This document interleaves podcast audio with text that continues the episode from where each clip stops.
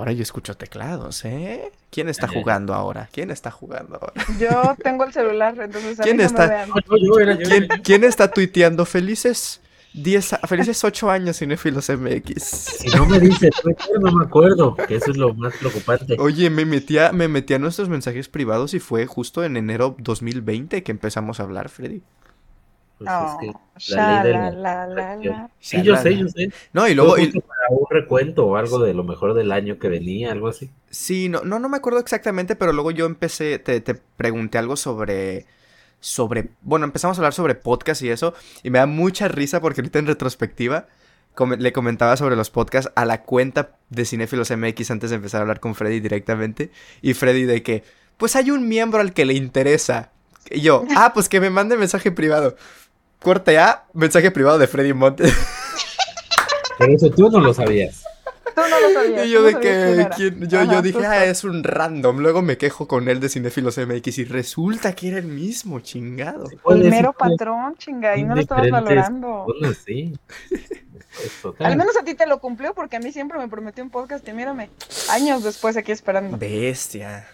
Te he llevado a todos, Sí, pero no hemos hecho el que dijimos. pero ahí estoy yo también, es casi, casi que lo mismo. Ay, ya salte. Yo también salgo. Ay, no. Pues bueno, este, Va, va- vamos a comenzar entonces.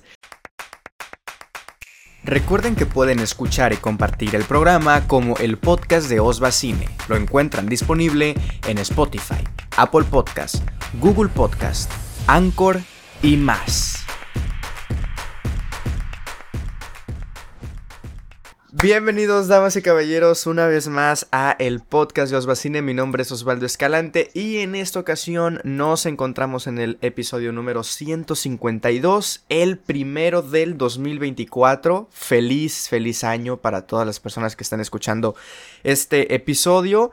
Y como cada inicio de año, pues toca hablar de las mejores películas que vimos en el año anterior, por supuesto ahora del 2023.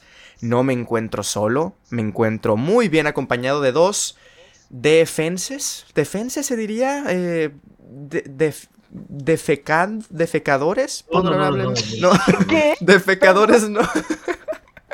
Por supuesto, me acompaña, ya los escucharon, Ale Vega y Freddy Montes. Ale, primero, ¿cómo estás? Bienvenida. Ahora estoy preocupada, extremadamente preocupada, por eso presentas. De- Sí, no, ¿qué querías decir? Sí, yo sí quiero saber. no, no, defecadores, está bien. No. O sea, técnicamente. No, a ver, quería primero decir defenses, ¿cómo se le diría a la gente del DF? Ah, ok, Ah. este, de Pero defeños, dirían ustedes. Ok, y luego dije, bueno, Ah. defecadores suena mejor y con lo que significa mejor todavía. Todavía Mejor, mejor. Ya, esa ya nada más. Tengo que decir que eso fue una, ah, este, una anotación de Osvaldo con ardor, porque allá donde está hace mucho frío y sabe que acá estamos sufriendo menos. Sí. y, Entonces por- ya y- más fue de ardor. y porque son americanistas. Y porque acaban de ganar Ah, la sí. 14 y están más insoportables que nunca. Entonces, feliz claro que año y feliz campeón, campeonitis para ustedes. Eh, Freddy, ¿cómo estás? Bienvenido. Muy bien, mi estimado Osva, igual preocupado por, por tus eh, formas de hablarnos hacia, hacia nosotros, de dirigirte hacia nosotros, pero muy bien, muy contento de estar aquí y deseándoles feliz año 2024 a ustedes y a tus oyentes que son varios. Sí, que somos nosotros tres, David y, Y Saray. y. Y varios. Y el perrito cinéfilo. Y perrito El perrito cinéfilo. cinéfilo Y también. perrito cinéfilo, tienes razón. Él es un perrito. No, Eh, Ajá, no, una Pero persona. cuenta como oyente, no lo No, en la estadística no es oyente. No aparece en, en- en las recapitulaciones del año, no aparece animales, no, lamentablemente no aparece. Pero sí aparece veracruzanos, perrito cinéfilo. Veracruzanos. Ahí está. saludos, saludos. Saludos que, que, bueno, Rotting the Sun, una película del 2023 se gra- es de Veracruz, ¿no? O bueno, Sí, sí, sí. sí. ¿Sí es de Veracruz? Chulada de película, sí. También... Sí, porque cuando, cuando se reúne con el, con el streamer este, con el, con el famoso, están Ajá. en una playa ya, ¿no? Sí, creo que sí, creo que sí. Sí, y ya luego se ven en el DF, Ujú. en la Roma. Y también había otra que es que, que, que se grababa en, o que tenía acento en Veracruz. ¿No era temporada de huracanes? Temporada de huracanes. Temporada de huracanes, sí, Veracruz estuvo muy presente en el 2023. Este, y pues nada, amigos, eh, vamos a, a platicar ahora y a recapitular un poco sobre el 2023 en el cine. Ya hace mm, pues unas semanas, Ale y yo estuvimos platicando sobre el 2023 del cine mexicano. Por supuesto que tal vez, no lo sé, no conocemos nuestras listas, pero tal vez llegara a repetirse alguna de esas películas, no pasa absolutamente nada. Traemos un listado de cinco películas cada quien y algunas menciones honoríficas. Porque si hacemos un top 10 como cada año, esto va a durar cuatro horas, como ya nos ha pasado. Me acuerdo una vez que estuvimos Estuvo Fred, estuvo ¿estuviste tú, Freddy? ¿Estuvo Riva? No, no recuerdo si Al estuvo en ese episodio, pero fue un episodio súper largo, así, de que tuvo como cuatro horas y lo tuvimos que dividir en dos partes, porque sí fue una cosa bien bárbara. Pero, mm, pero bueno, hoy nos vamos a limitar un poco. Pero sí me gustaría que cada uno diera una breve explicación, no tanto de los criterios, porque eso ya es obviamente muy personal, sino de qué películas entran en sus 2023 y qué películas no. Por ejemplo, en mi caso, son películas, obviamente estrenos del 2023 y algunos tal vez del 2022 que tuvieron un estreno un poquito más eh, nacional o internacional en el 2023 y que vi obviamente en el 2023. Por ejemplo, películas que no he visto y que por ende no van a estar en esta lista. Em, bueno, ahorita se me viene a la mente una que sería mm, Pobres Criaturas de Yorgos Lántimos. Muchos tal vez ya la vieron, sobre todo en Estados Unidos, algunos que a lo mejor la vieron por screeners o cosillas así ya la vieron, pero incluso aquí no se ha estrenado, ¿no? Pero, por ejemplo, otra película que sí tuvo más em, reconocimiento a finales creo del 2023 que fue justo La Sociedad de la Nieve, que ya la vi, pero que tampoco va a estar en esta lista, no porque no me guste o lo, que sea, sino porque la acabo de ver porque se acaba de estrenar en, en Netflix el pasado, ¿qué? ¿6, 4 de enero creo? Entonces, bueno, es un poquito complicado. Eh, siento que a lo mejor Ale o Freddy que, que radican en la Ciudad de México y que tal vez tienen estrenos en salas de cine que acá llegan un poquito después Recuerdo en el 2019 que sí se llegó a estrenar el 25 de diciembre, creo, Parásitos. Y acá llegó hasta eh, enero. Ahí hubiera entrado en mi lista del 2020, pero como la vi en Screener por allá en octubre del 2019, pues llegó a entrar, ¿no? Pero no sé ustedes cómo se manejen, porque eso siempre ha sido como una incógnita para muchos, ¿no? Como el cuándo cierran sus listas, en el puro 31 o aprovechan las primeras semanas de enero para ver lo que se estrena, que sabemos que es del 2023, pero que tarda un poquito acá. Ale, ¿cómo es un poco tu dinámica en ese aspecto? Mm, no, yo creo que es justo lo que acabas de decir, lo, que yo hago idealmente. O sea, yo tengo el rango tal cual de primero al 31 de diciembre. Sabemos que empieza este tema de las eh, temporadas de premios en donde se empiezan a estrenar muchas que van de camino para allá. Pero yo, pues la verdad es que ya esas las meto para el 2024. Bien dijiste el ejemplo de Poor Things. Esa es una película que sé que voy a amar, que lo doy por hecho, pero una, la quiero ver en cine y dos, eso me limita a tener que verla a finales de enero. Entonces, yo sí corto el 31, lo que haya visto hasta ese momento y llegó, porque por ejemplo también, seguro ustedes dos ya vieron y repasaron 20 mil veces Past Lives. Yo como sigo esperando que salga en el cine no la he visto. Entonces yo sí corto hasta lo que haya visto sin obligarme a, ver algunas extra, eh, ver lo que haya visto hasta el 31 de diciembre, eso es lo que, lo que me toca. Sí, sí, que yo también, pues muchas películas así tal vez hubieran hubieran llegado, ¿no? Y a lo mejor no sé si tengas por ahí alguna del 2022 que muchos ah, vimos en el 2023 en tu lista. Yo sí, sí, sí, totalmente. Y es que es muy difícil, o sea, si la comparas con el estreno de Estados Unidos es casi imposible que las tengas del 2023 para tu 2023, es muy complicado. Sí, Freddy, ¿cuál es tu caso? Pues yo, este, al menos para, para este tipo de ejercicios, yo trato de, de tener puro 2023 y tengo una lista de estrenos 2023 pero, o sea, producciones de ese año. Ah, no, producciones de ese ah, año. o sea, se estrenaron en México en el 23, pero son del 22, van a estar en mi lista del 22 y ya no la traje aquí. O sea, no, no están en mi lista. Pero es que entonces nunca cierras tu lista, ¿no? Porque... Exactamente, o sea, mi lista es abierta, o sea, incluso marzo, abril estoy cerrando mi lista, o sea, ya que terminaron los Oscars, ya. sería mi cierre de lista, pero pues ya nadie va a hacer un podcast de lo mejor del año en marzo, abril. Pero mi cierre de lista personal va más con, con los prestigiosos premios Cinefilos MX, más o menos cuando se vota ahí, ya, es, es mi cierre de lista o de mi top. Para que veas qué específico se maneja, con qué, qué, manera tan pro de manejar los premios Cinefilos. Sí, eh, completamente. ahí meter, con la promoción. Sí, bueno, entonces aquí estamos obligando un poco a algo en Freddy a que cierre de cierta manera o que la haga un poco pública, por lo menos para, para este podcast, lo que ha visto hasta el momento, que sin duda pues habrá algunas que se nos hayan, que se nos hayan escapado, o algunas películas que, que no tuvimos tiempo. Y, y, es muy complicado porque muchas de las grandes películas del año pues llegan a finales, ¿no? Y si se estrenan y no son, son muy independientes o son incluso fuera de Estados Unidos, la propia Anatomía de una Caída, este, mm, Fallen Leaves, ¿no? Este tipo de películas que son un poquito ya incluso más extranjeras fuera de Estados Unidos y eso hace que se complique todavía más su, su cabida en nuestras listas. Pero bueno, para no hacer el cuento más largo, vamos a comenzar primero con nuestras este, menciones honoríficas. Les había comentado que, que la dinámica es mencionar la película para que no, para no entretenernos demasiado, mencionarla, eh, ni siquiera dar explicación de por qué no está dentro de las 5, solamente películas que creemos necesario recomendar, así, ni siquiera es una recomendación como de la sinopsis, es esta película véanla cuando tengan la oportunidad, porque ya lo verán cuando la vean, ¿no? Entonces, Freddy, si gustas comenzar con las que traigas así seguiditas y luego Ale y luego yo. Este, sí, puras menciones, ¿verdad? Sí, sí, sí. Rapidísimo. Mira, no voy a cambiar tu idea del podcast, nada más decir que hay dos que estarían en mi top, pero como creo que las traen ustedes, las voy a decir. Ok. Killers of the Flower Moon, eh, The Hot Lovers, o sea, es top, pero quiero darle espacio a otras películas.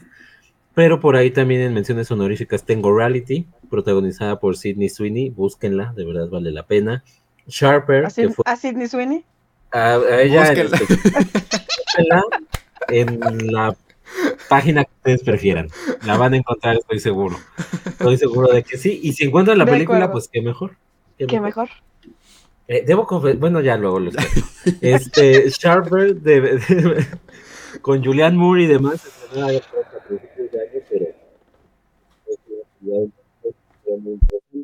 Eh, no voy a pedirle a nadie que me crea. También película mexicana que me, me gustó bastante espero que a ustedes también. Este, Los Cinco Diablos.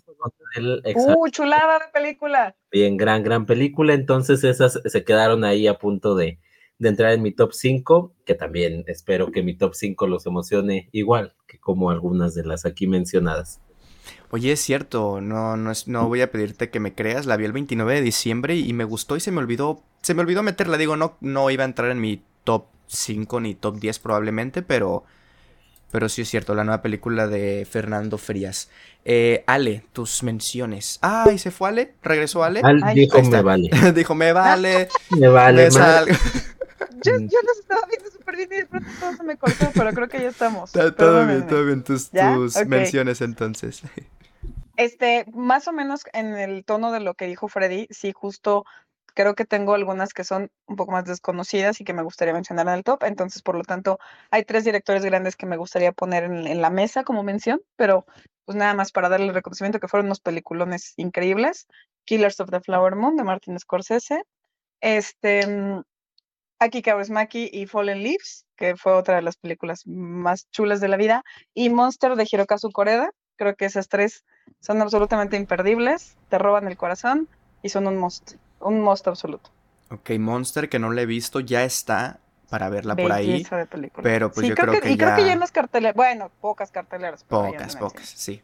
Pero ya, ya. dos días. Duro. Sí, y Fallen sí, pues, Leaves, sí. que no sé si Freddy la traiga en su top 5. Qué hermosa Yo, Fallen Leaves. díjole, no sé si sea por mi primer acercamiento con el director. No sé, no me ¿sabes? No me, no me movió, Yo no me... Vi, vi, lo que dijiste, o bueno, lo que pusiste ahí en Letterboxd. Yo también, o sea, está en mi, no, no entra en mi lista, también está ahí en menciones honoríficas entre que entra, ¿no? ¿Qué este, pusiste, Osvaldo? ¿Vamos a romper amistad? Dígame la verdad. Sí, puso porquería. No. Porquería absoluta. Córtale, córtale al podcast aquí. Por. No, ¿qué, qué, ¿qué mencioné? A ver, si no me equivoco, tenía una cierta expectativa, entre comillas, por lo que había leído de esta historia de amor así, que sería más tipo Before Sunrise, en ese aspecto de, de conocerse y de platicar y como así, no va por ese lado, sí me aburrió un poquito y para mí hubiese tenido un gran final si cerraba en el momento del bar en el que no me acuerdo si tomaba la decisión de dejar de fumar o de dejar de tomar, no me acuerdo qué era lo que hacía. Y, y para por ella, ¿no? Y para ir por ella y todo eso para mí si hubiera terminado ahí hubiese terminado fantástico, pero lo, el restante pues me, me sale sobrando, digamos, en ese aspecto, porque creo que ya con esa No, decisión se nos daba a entender que iría por ese, por ese lado. Pero bueno, mis, mis rapid fires, diría el buen David entonces. Em, bueno, yo voy a mencionar varias, ¿no? Godzilla Minus One. 47. Mis otras 47...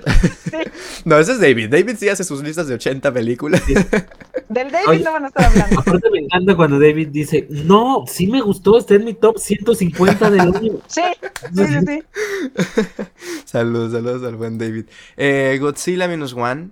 Cuando acecha la maldad, película argentina que se va a estrenar en las próximas semanas. Esa, esa, esa, a esa no fui hoy, Freddy. A esa fue. Ah, ya. Mm. Ya, ya, ya, ya, ya, ya, ya. Eh, Babylon, por ejemplo, que es del pasado, ¿no? Pero por lo menos acá la vi en febrero, creo. Entraría acá. Porquería. Hijo de su chingada. Ah, no, no vamos a debatir. sí. Eh, Enferma de mí, de. mm, de ¿cómo, cómo se llamaba el director? Que también hizo. Christopher Borgley. Que también hizo Dream Escenario, otra gran película de este, de este 2023. Obviamente, las ya mencionas de Holdovers, La Dama del Silencio. Eh, Woman Talking también, de este año que entraría ahí un poquito.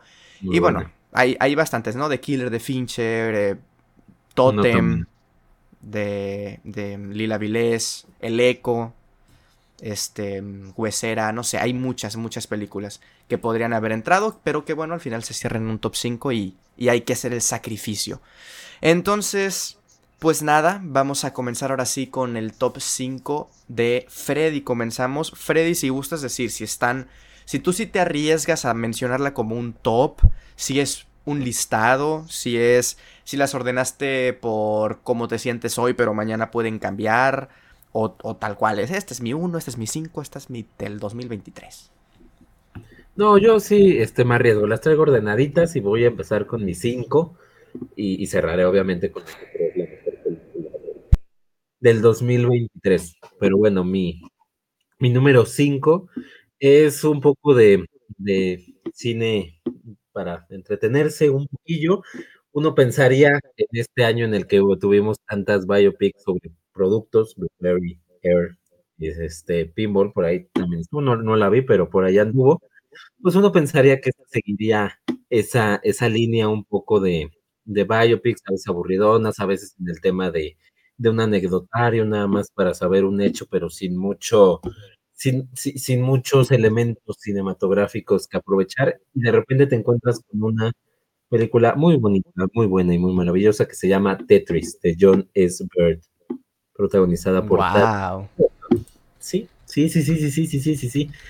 Y, y la traigo aquí porque es una película que es muchas cosas. Para empezar, es eso, es la historia de cómo un, un estadounidense descubre el juego Tetris y trata de llevárselo al mundo, pero se encuentra con una serie de, de complicaciones que incluyen temas de, de, de derecho internacional y temas de diplomacia fascinantes. O sea, realmente algo que, que uno ve tan sencillo como ese jueguito que, que nos sacó canos verdes a varios que no lográbamos hacer algo tan sencillo como poner unos cubitos. A mí sí, siempre, siempre perdía, pero este, te das cuenta de todo lo que hay atrás. Obviamente hay una gran dramatización, pero a final de cuentas es una historia, es una historia real. Y cuando ves todo lo que hay atrás y cuando ves todo, toda esta carnita que se le saca a esta historia que tiene esta propia historia de la vida real, quedas fascinado por naturaleza. Si a eso le sumas lo bien escrita que está, lo bien actuada que está, la fantástica edición que tiene y cómo todo esto que ya es una historia por sí misma atractiva y enredada lo lleva al terreno de prácticamente de un thriller político, pues se convierte en algo muy divertido porque ni siquiera ella misma se toma tan en serio. ¿Por qué? Porque tiene muchos elementos de juego, porque tiene muchos gráficos del juego de Tetris donde, te, donde entras a un juego pero estás viviendo cosas realmente dramáticas y lo pudo, pudo haber llevado un drama eh, súper profundo, súper super oscuro y no hubiera funcionado igual. Lo hubiera llevado totalmente a la comedia dejando de lado el tema este del thriller y quizá tampoco habría conectado correctamente. Entonces, tener eh, el tono perfecto para la historia que está contando, dirigirlo bien, insisto, editarlo de una manera fantástica y aprovechar todos los elementos del propio juego, que es, que es la, la tesis del, de la película para explotarlo, a mí me, me, llamó mucho la atención y me parece que es una, una de las grandes películas del 2023, salvo su mejor opinión. Ale, no sé si la viste. No, justo lo que te iba a decir. Me la acaba de vender muy bien el joven, aunque creo que su visión está sesgada por a lo que se dedica. Pero y por me, la vendió con, me, la vendió con, mucha fascinación, entonces se la voy a comprar. Ojalá le den el Oscar a Taron Egerton por Rocketman de hace tres años. este, aprovechando, ¿verdad?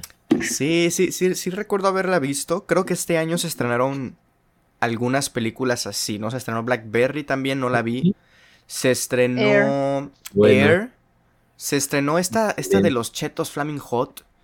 O sea, como que de, corporaciones, digamos, como así, de ese tipo de, historias.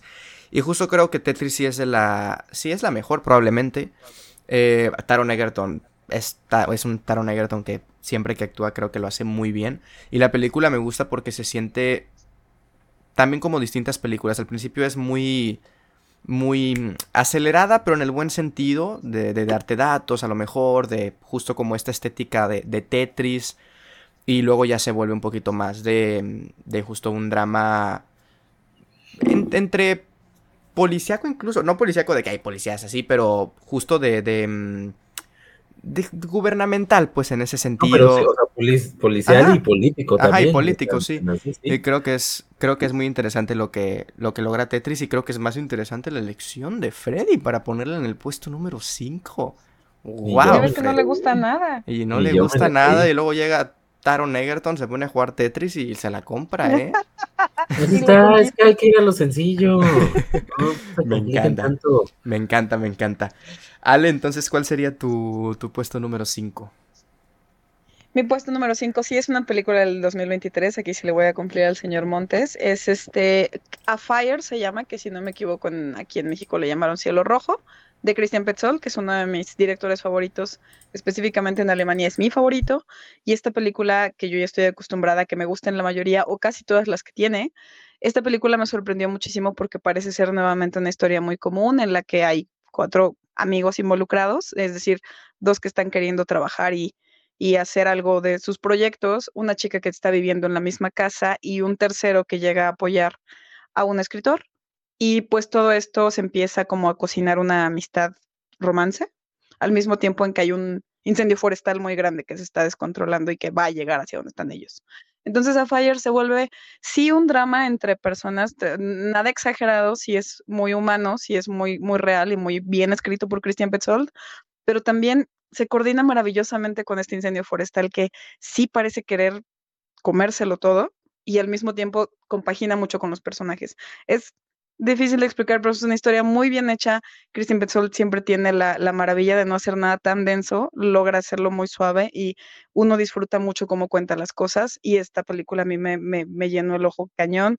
Me gustan mucho las actuaciones de todos. Paula Beer es una diosa en la actuación y es una musa de Christian Petzold. Y Desafortunadamente la película no tuvo una corrida comercial, solamente estuvo ahí en un par de festivales y screeners, entonces pues si por ahí la encuentran en aguas internacionales, véanla porque es un gran cine, es una gran historia y creo que sí vale mucho la pena que le den la oportunidad. Se, se la van a pasar bien, es una buena película. ¿Tú la viste, Freddy? Este, no, escuché la canción.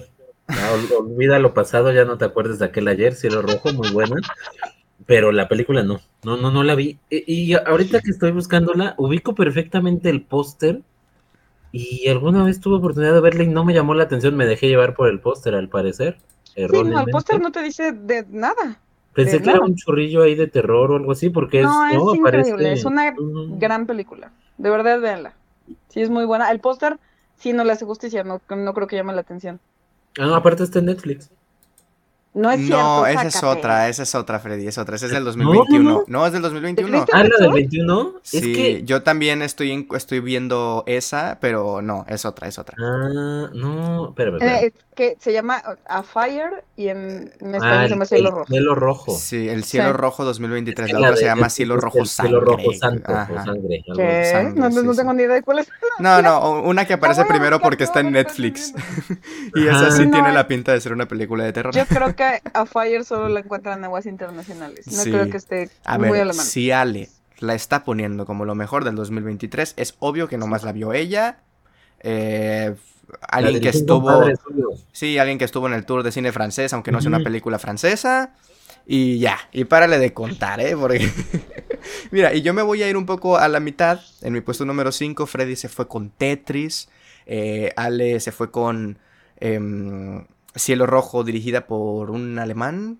Bla, bla, bla, bla, bla. No me acuerdo cómo se llama.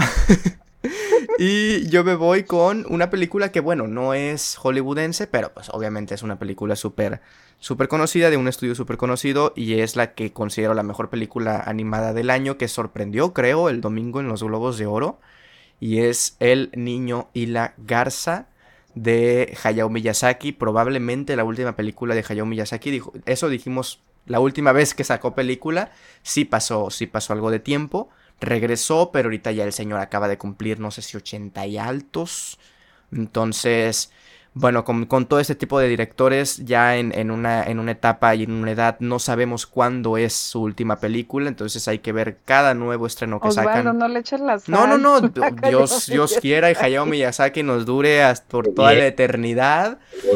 Pero, pero hay que, hay, no, lo que quiero decir es que hay que saber apreciar y hay que valorar cuando directores así, pues nos, nos regalan películas, ¿no? El caso de Scorsese, el caso de, de Hayao Miyazaki, que dices tú, híjole, ¿cuándo? Si, si es la última y si no es la última. Y siempre sale la, la, reflexión, si es la última, se va muy bien, ¿sabes? O sea, y no, y no porque se muera, sino que a lo mejor vivió otros 10 años, pero ya no hace películas. Ah, ya, ya, ya. Ya, le, arréglala, arréglala, no queremos que se muera Hayao Miyazaki. Está viejo, seguramente ya se va a pelar. Intento de ya, Sí, ya, ya, ya, ya, ya, No, es que luego van a hacer esto clip y van a decir, tú lo mataste, tú lo No, y aparte ya embarraste a Scorsese también. Ya embarré a Scorsese, híjole. además ama a Scorsese, entonces es un backfire Sí, sí, sí, Clint Eastwood que se une a la fiesta también. Ah, y párale, párale de contar. Justo el niño y la garza, este...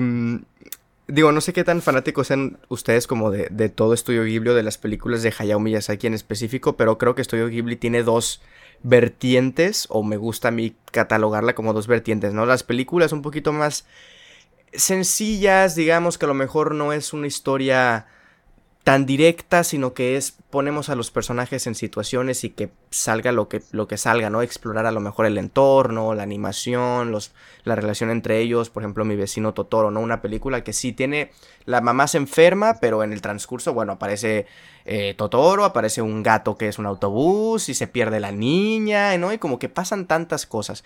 Y está luego tal vez el otro, la otra vertiente de, de, de Ghibli, que es donde me parece entra el niño y la garza, que son historias que sí se da el tiempo de, explorar y de divagar, dirían muchos, y de improvisar, dirían muchos, em, pero con algo un poquito ya más específico, con a lo mejor una historia un poquito más compleja en ese sentido, ¿no? Que sería El Niño y la Garza, a lo mejor, pues La tumba de las luciérnagas, el del viaje de Shihiro, La princesa Mononoke, que son pues ya películas de Ghibli un poquito más al grano en ese sentido. Y, El Niño y la Garza me encanta porque creo que te habla de... Digo, no, no es el punto hacer spoilers en este, en este episodio porque son recomendaciones al final de cuentas, pero te habla de del legado, si lo ves de distinta perspectiva, ¿no? Del señor que aparece ahí al final, del legado que uno deja a sus... Pues el, el, señor del final, ya sabrán a cuál me refiero. El que ya está viejo, ya el que ya está viejo ya se va a morir. Sí, sí, por eso es el legado. Ven, es que yo lo hilo, yo hilo todo perfectamente. O también de, de, de la perspectiva del niño, ¿no? Entonces, a mí creo que Hayao Miyazaki es de los pocos directores que, que dices tú, solamente Hayao Miyazaki tiene una mente tan, tan creativa, pero tan maestra de poder hilar todo, ¿no? Y de que todo tenga cohesión y que todo tenga un porqué, a pesar de que lo que estamos viendo para muchos sea, híjole, muy, muy ajeno a nosotros, ¿no? Y, bueno, iba a decir, investigué, no, me salió un tweet por ahí y de un dato de que las películas japonesas, en, obviamente entran en el ejemplo esta película y muchas otras, pero no se usa la, estructura, digamos, del guion común de los tres actos y de que lo principal es el, conflicto del protagonista y ya está, sino que no recuerdo el nombre, pero son cuatro actos y que el conflicto principal pasa, lo que nosotros diríamos es el conflicto principal pasa como un segundo plano para poder así explorar, ¿no? Otras cosas. Y creo que es algo que, que Hayao Miyazaki en esta y otras películas puede y sabe aprovechar muy bien eso. Y a lo mejor para muchos nosotros en el occidente es un poco más ajeno a nosotros y decimos, ¿por qué vamos por aquí y de repente vamos por acá y luego regresamos? Y muchos tal vez lo puedan usar como algo negativo, como va escribiendo el guion conforme la marcha, pero pues yo creo que al final de cuentas todas, todos los caminos nos llevan hacia un mismo destino y por eso el niño y la garza merece, en mi opinión, estar en el puesto número 5. No sé si alguno de ustedes tuvo la oportunidad de verla. No, yo precisamente la voy a ver mañana. Así que mañana. Híjole, pues miércoles, entonces, muchas No, pues cuando quieras, Ale. Ah, por eso querías, Ale, que cambiáramos la grabación del podcast, ¿o qué? que no, que, que, al final no se los cambié, o sea, valoren que los puse adelante. No, pues es que estuve esperando, o sea, no están, el chisme es muy aparte, pero estuve esperando a alguien que, que me dijo voy contigo, pero el voy contigo pues es esperarlo mucho tiempo, entonces por fin mañana se me va a hacer. Le traigo muchas ganas, porque pues obviamente ya sabemos que Miyazaki siempre es garantía, entonces yo creo que me va a gustar muchísimo y más después de todo lo que acabas de platicar. ¿Tú, Freddy, la viste? No, también es de mis pendientes de este inicio de año. No soy la única. Sí, exactamente, pero este, si grabas unos días después, seguramente sí este, entraría en el top, no lo sé. No lo sé. Sí, bueno, tú, podría decir, ¿no? Tú que cierras tus listas en abril, bueno, te esperamos lo que quieras, te esperamos lo que quieras. No tengo tiempo, ahí en julio. Nos vemos en mayo y hacemos la segunda parte de este podcast se les está diciendo, saldría un gran top. Ahora sí saldría su verdadero top 10. De acuerdo, ahí sí estoy de acuerdo. Podremos hacer un, retake. Un retake, sí. Un stream o algo, una platicadita. Algo, sí. Eh, bueno, a ver, yo pensaba que la habían visto, por eso ni siquiera se las vendí de qué va. Voy a ser lo más eh, breve y, digamos, conciso posible, porque como les digo, en una película como esta, lo que te venden en la premisa se olvida, digamos se retoma obviamente, pero es como el punto de partida únicamente. Digamos que el niño majito, nuestro protagonista, eh, pues vive en Tokio, ¿no? Es un niño de, Tokio, se le muere la mamá en los primeros dos minutos en un incendio y por ello se va con su papá a vivir a las afueras, a un, a un pueblo. Y ahí se encuentra con una garza que, que lo empieza como a merodear y todo eso y de repente como todas las fábulas de, de Estudio Ghibli los animales hablan y este le dice o esta garza le dice que su madre está viva, ¿no? Y bueno, a partir de ahí emprenderán un viaje, digamos, eh, y, el objetivo es buscar a la madre, saber si es, es, verdad, si la garza está mintiendo, qué está pasando en realidad. Y la película, se me había olvidado mencionar, pero el soundtrack te, transforma. ¿eh? O sea, la película por momentos es una cinta de terror, una película de aventuras, es un thriller. El soundtrack es, yo creo, después de Oppenheimer, el, el mejor, no soundtrack, banda sonora, mejor dicho, de, del año. Y si, te tomamos en cuenta que el Oppenheimer no es tan bueno. No, no, y si tomamos en cuenta que el Oppenheimer es muy bueno. tampoco. ¿No? Eh, Ay, eh. Dios, bueno. Pero bueno, ahorita que llegues a tu uno, que ahorita... será esa no, ya. Hablamos, hablamos, ¿eh? hablamos después. a ver, está bien, a ver, a ver, a ver, que yo no lo dije. Yo no lo dije, pero mi, mi de este es un listado, ¿ok? No es un top. A mí no me gusta hacer top. Yo hago listados porque depende del día, me levanto y digo, este es mejor, o, la, o revisito otra y este es mejor. Por ejemplo, Penheimer la vi cuando se estrenó en julio y la volví a ver en dos semanas después y no la he vuelto a ver. Entonces la vuelvo a ver y a lo mejor o me gusta más o me gusta menos. La acabaste de ver dos semanas después. La acabé de ver. no la volviste a ver. Bueno, eso fue Los Asesinos de la Luna, pero bueno. Ese que dura media hora más. No me los compares, Osvaldo. No, no, no, estoy hablando de ritmo, estoy hablando de duraciones, que dura media hora más. Y otra mención honorífica, que esta no podía dejarla ir.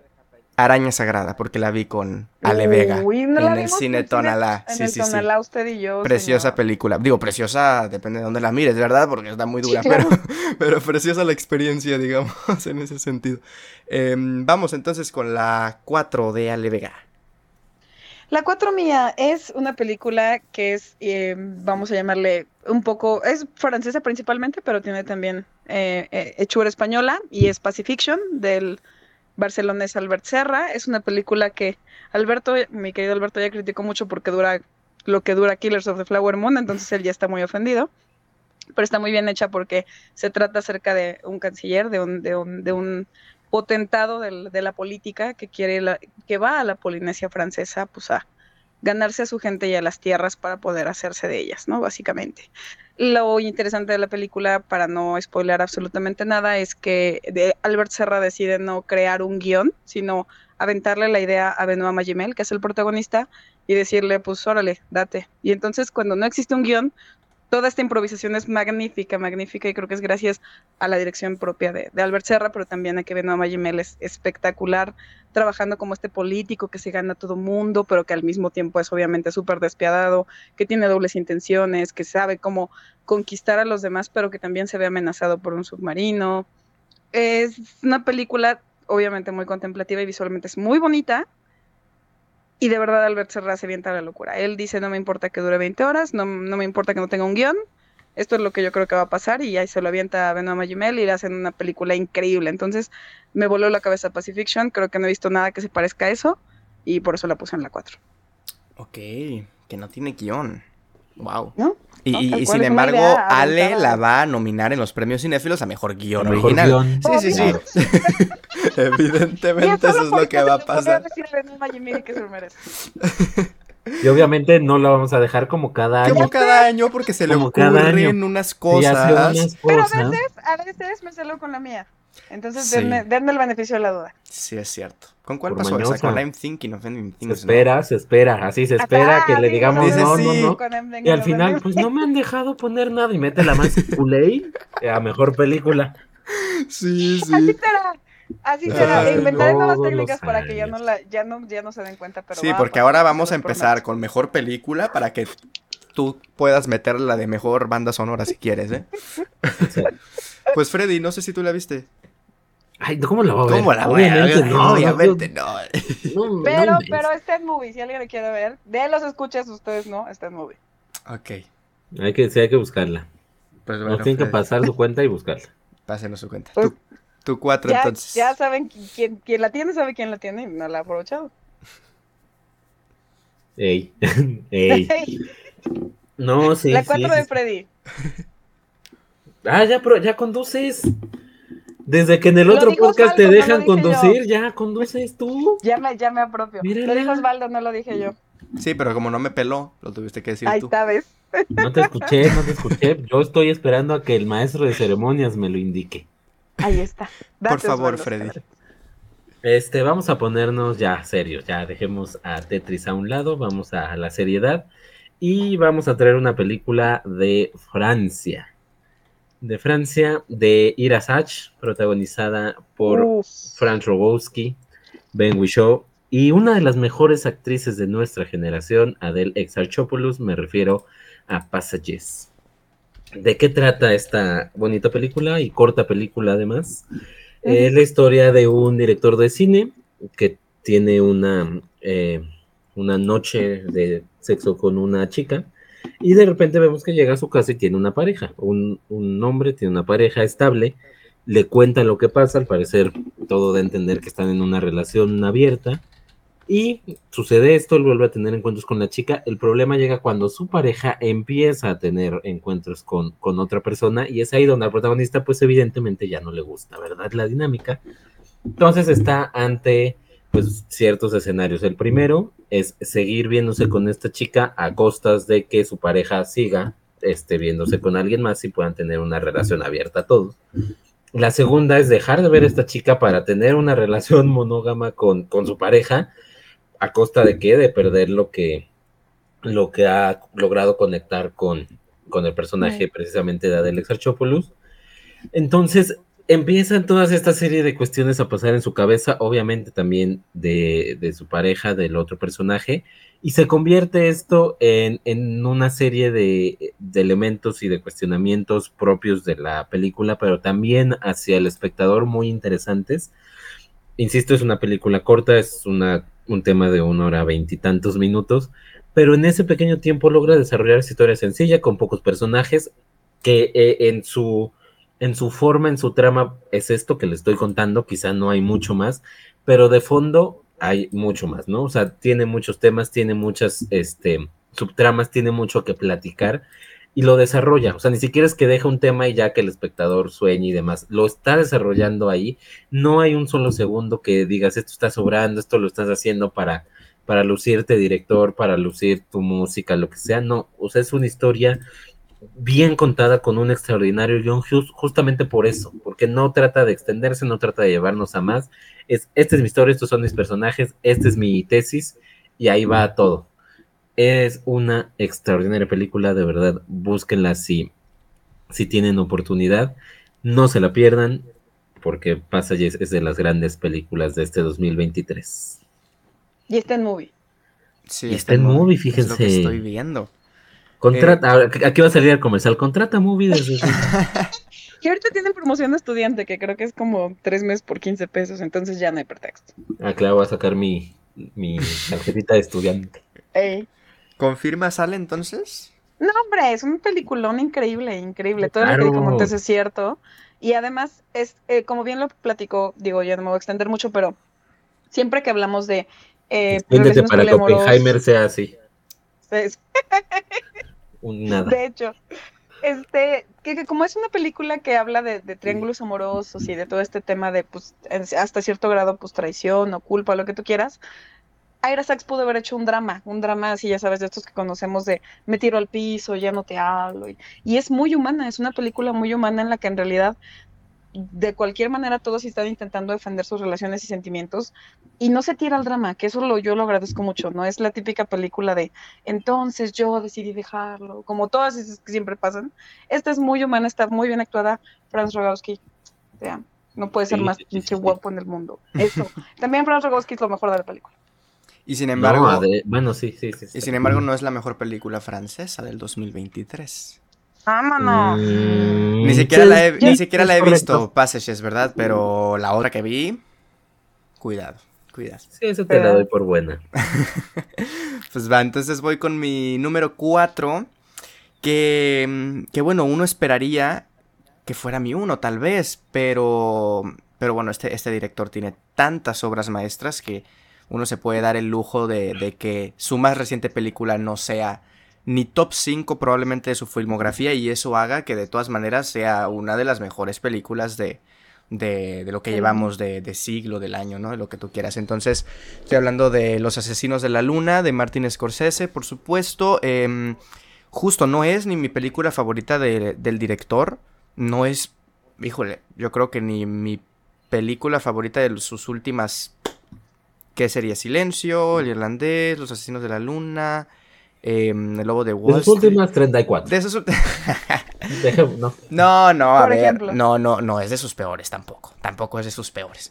Pero, mm, pero justo esta película que, que nos habla de, y nos cuenta un poco la, la, perspectiva de, de la comunidad Osage, Osage, no sé cómo se, se pronuncia, de los nativos americanos que sufrieron este atraco, estos asesinatos por parte de, del hombre blanco estadounidense gracias a que en, su posesión estaban todos estos pozos de petróleo que automáticamente los hacían en, en una de las comunidades más ricas per cápita, creo, o algo así era el dato de su, de su tiempo. Y bueno, la, la, la película, perdón, no nos... No, no se detiene en contar estas tragedias a través de un personaje muy conflictuado por lo inocente por momentos que es, por lo estúpido por momentos que es, por lo manipulable también que es un, personaje como el de Leo DiCaprio, que tiene en su espalda a, un personaje, no me acuerdo de los nombres, Ernest creo que es el de DiCaprio, el del tío no recuerdo cómo se llama el personaje de Robert De Niro, que lo está ahí apedreando y lo está manipulando y que literalmente en una escena lo nalguea, o sea, estamos hablando de ese tipo de de, de relación, de ese tipo de, de manipulación que, ejerce sobre Ernest y cómo eso lo, lo traslada a su propio matrimonio, ¿no? Con, con el personaje de Lily Gladstone. Sin embargo, la, la, mejor actuación, y esto es algo que, que, lo dijo Freddy también cuando, cuando anunció ahí que ganó el Globo de Oro Lily Gladstone, no es fácil y no es un logro menor que Lily Gladstone sea la, mejor actuación la haya dado ella en una película con Leonardo DiCaprio y con, y con Robert De Niro. Eso es muchísimo que decir y para mí si pierde un poco la película en peso dramático cuando no está ella. Que obviamente se entiende, ¿eh? o sea, por lo que pasa, por lo que le sucede al personaje de, de Molly, pues no, puede estar ella mucho tiempo más en pantalla, pero sí me parece que pierde un poquito de fuerza cuando no está ella que cuando sí está. Y a mí algo que me fascina mucho es ese epílogo también, porque la película termina como terminaría tal vez, ¿no? Una película dramática y ya está.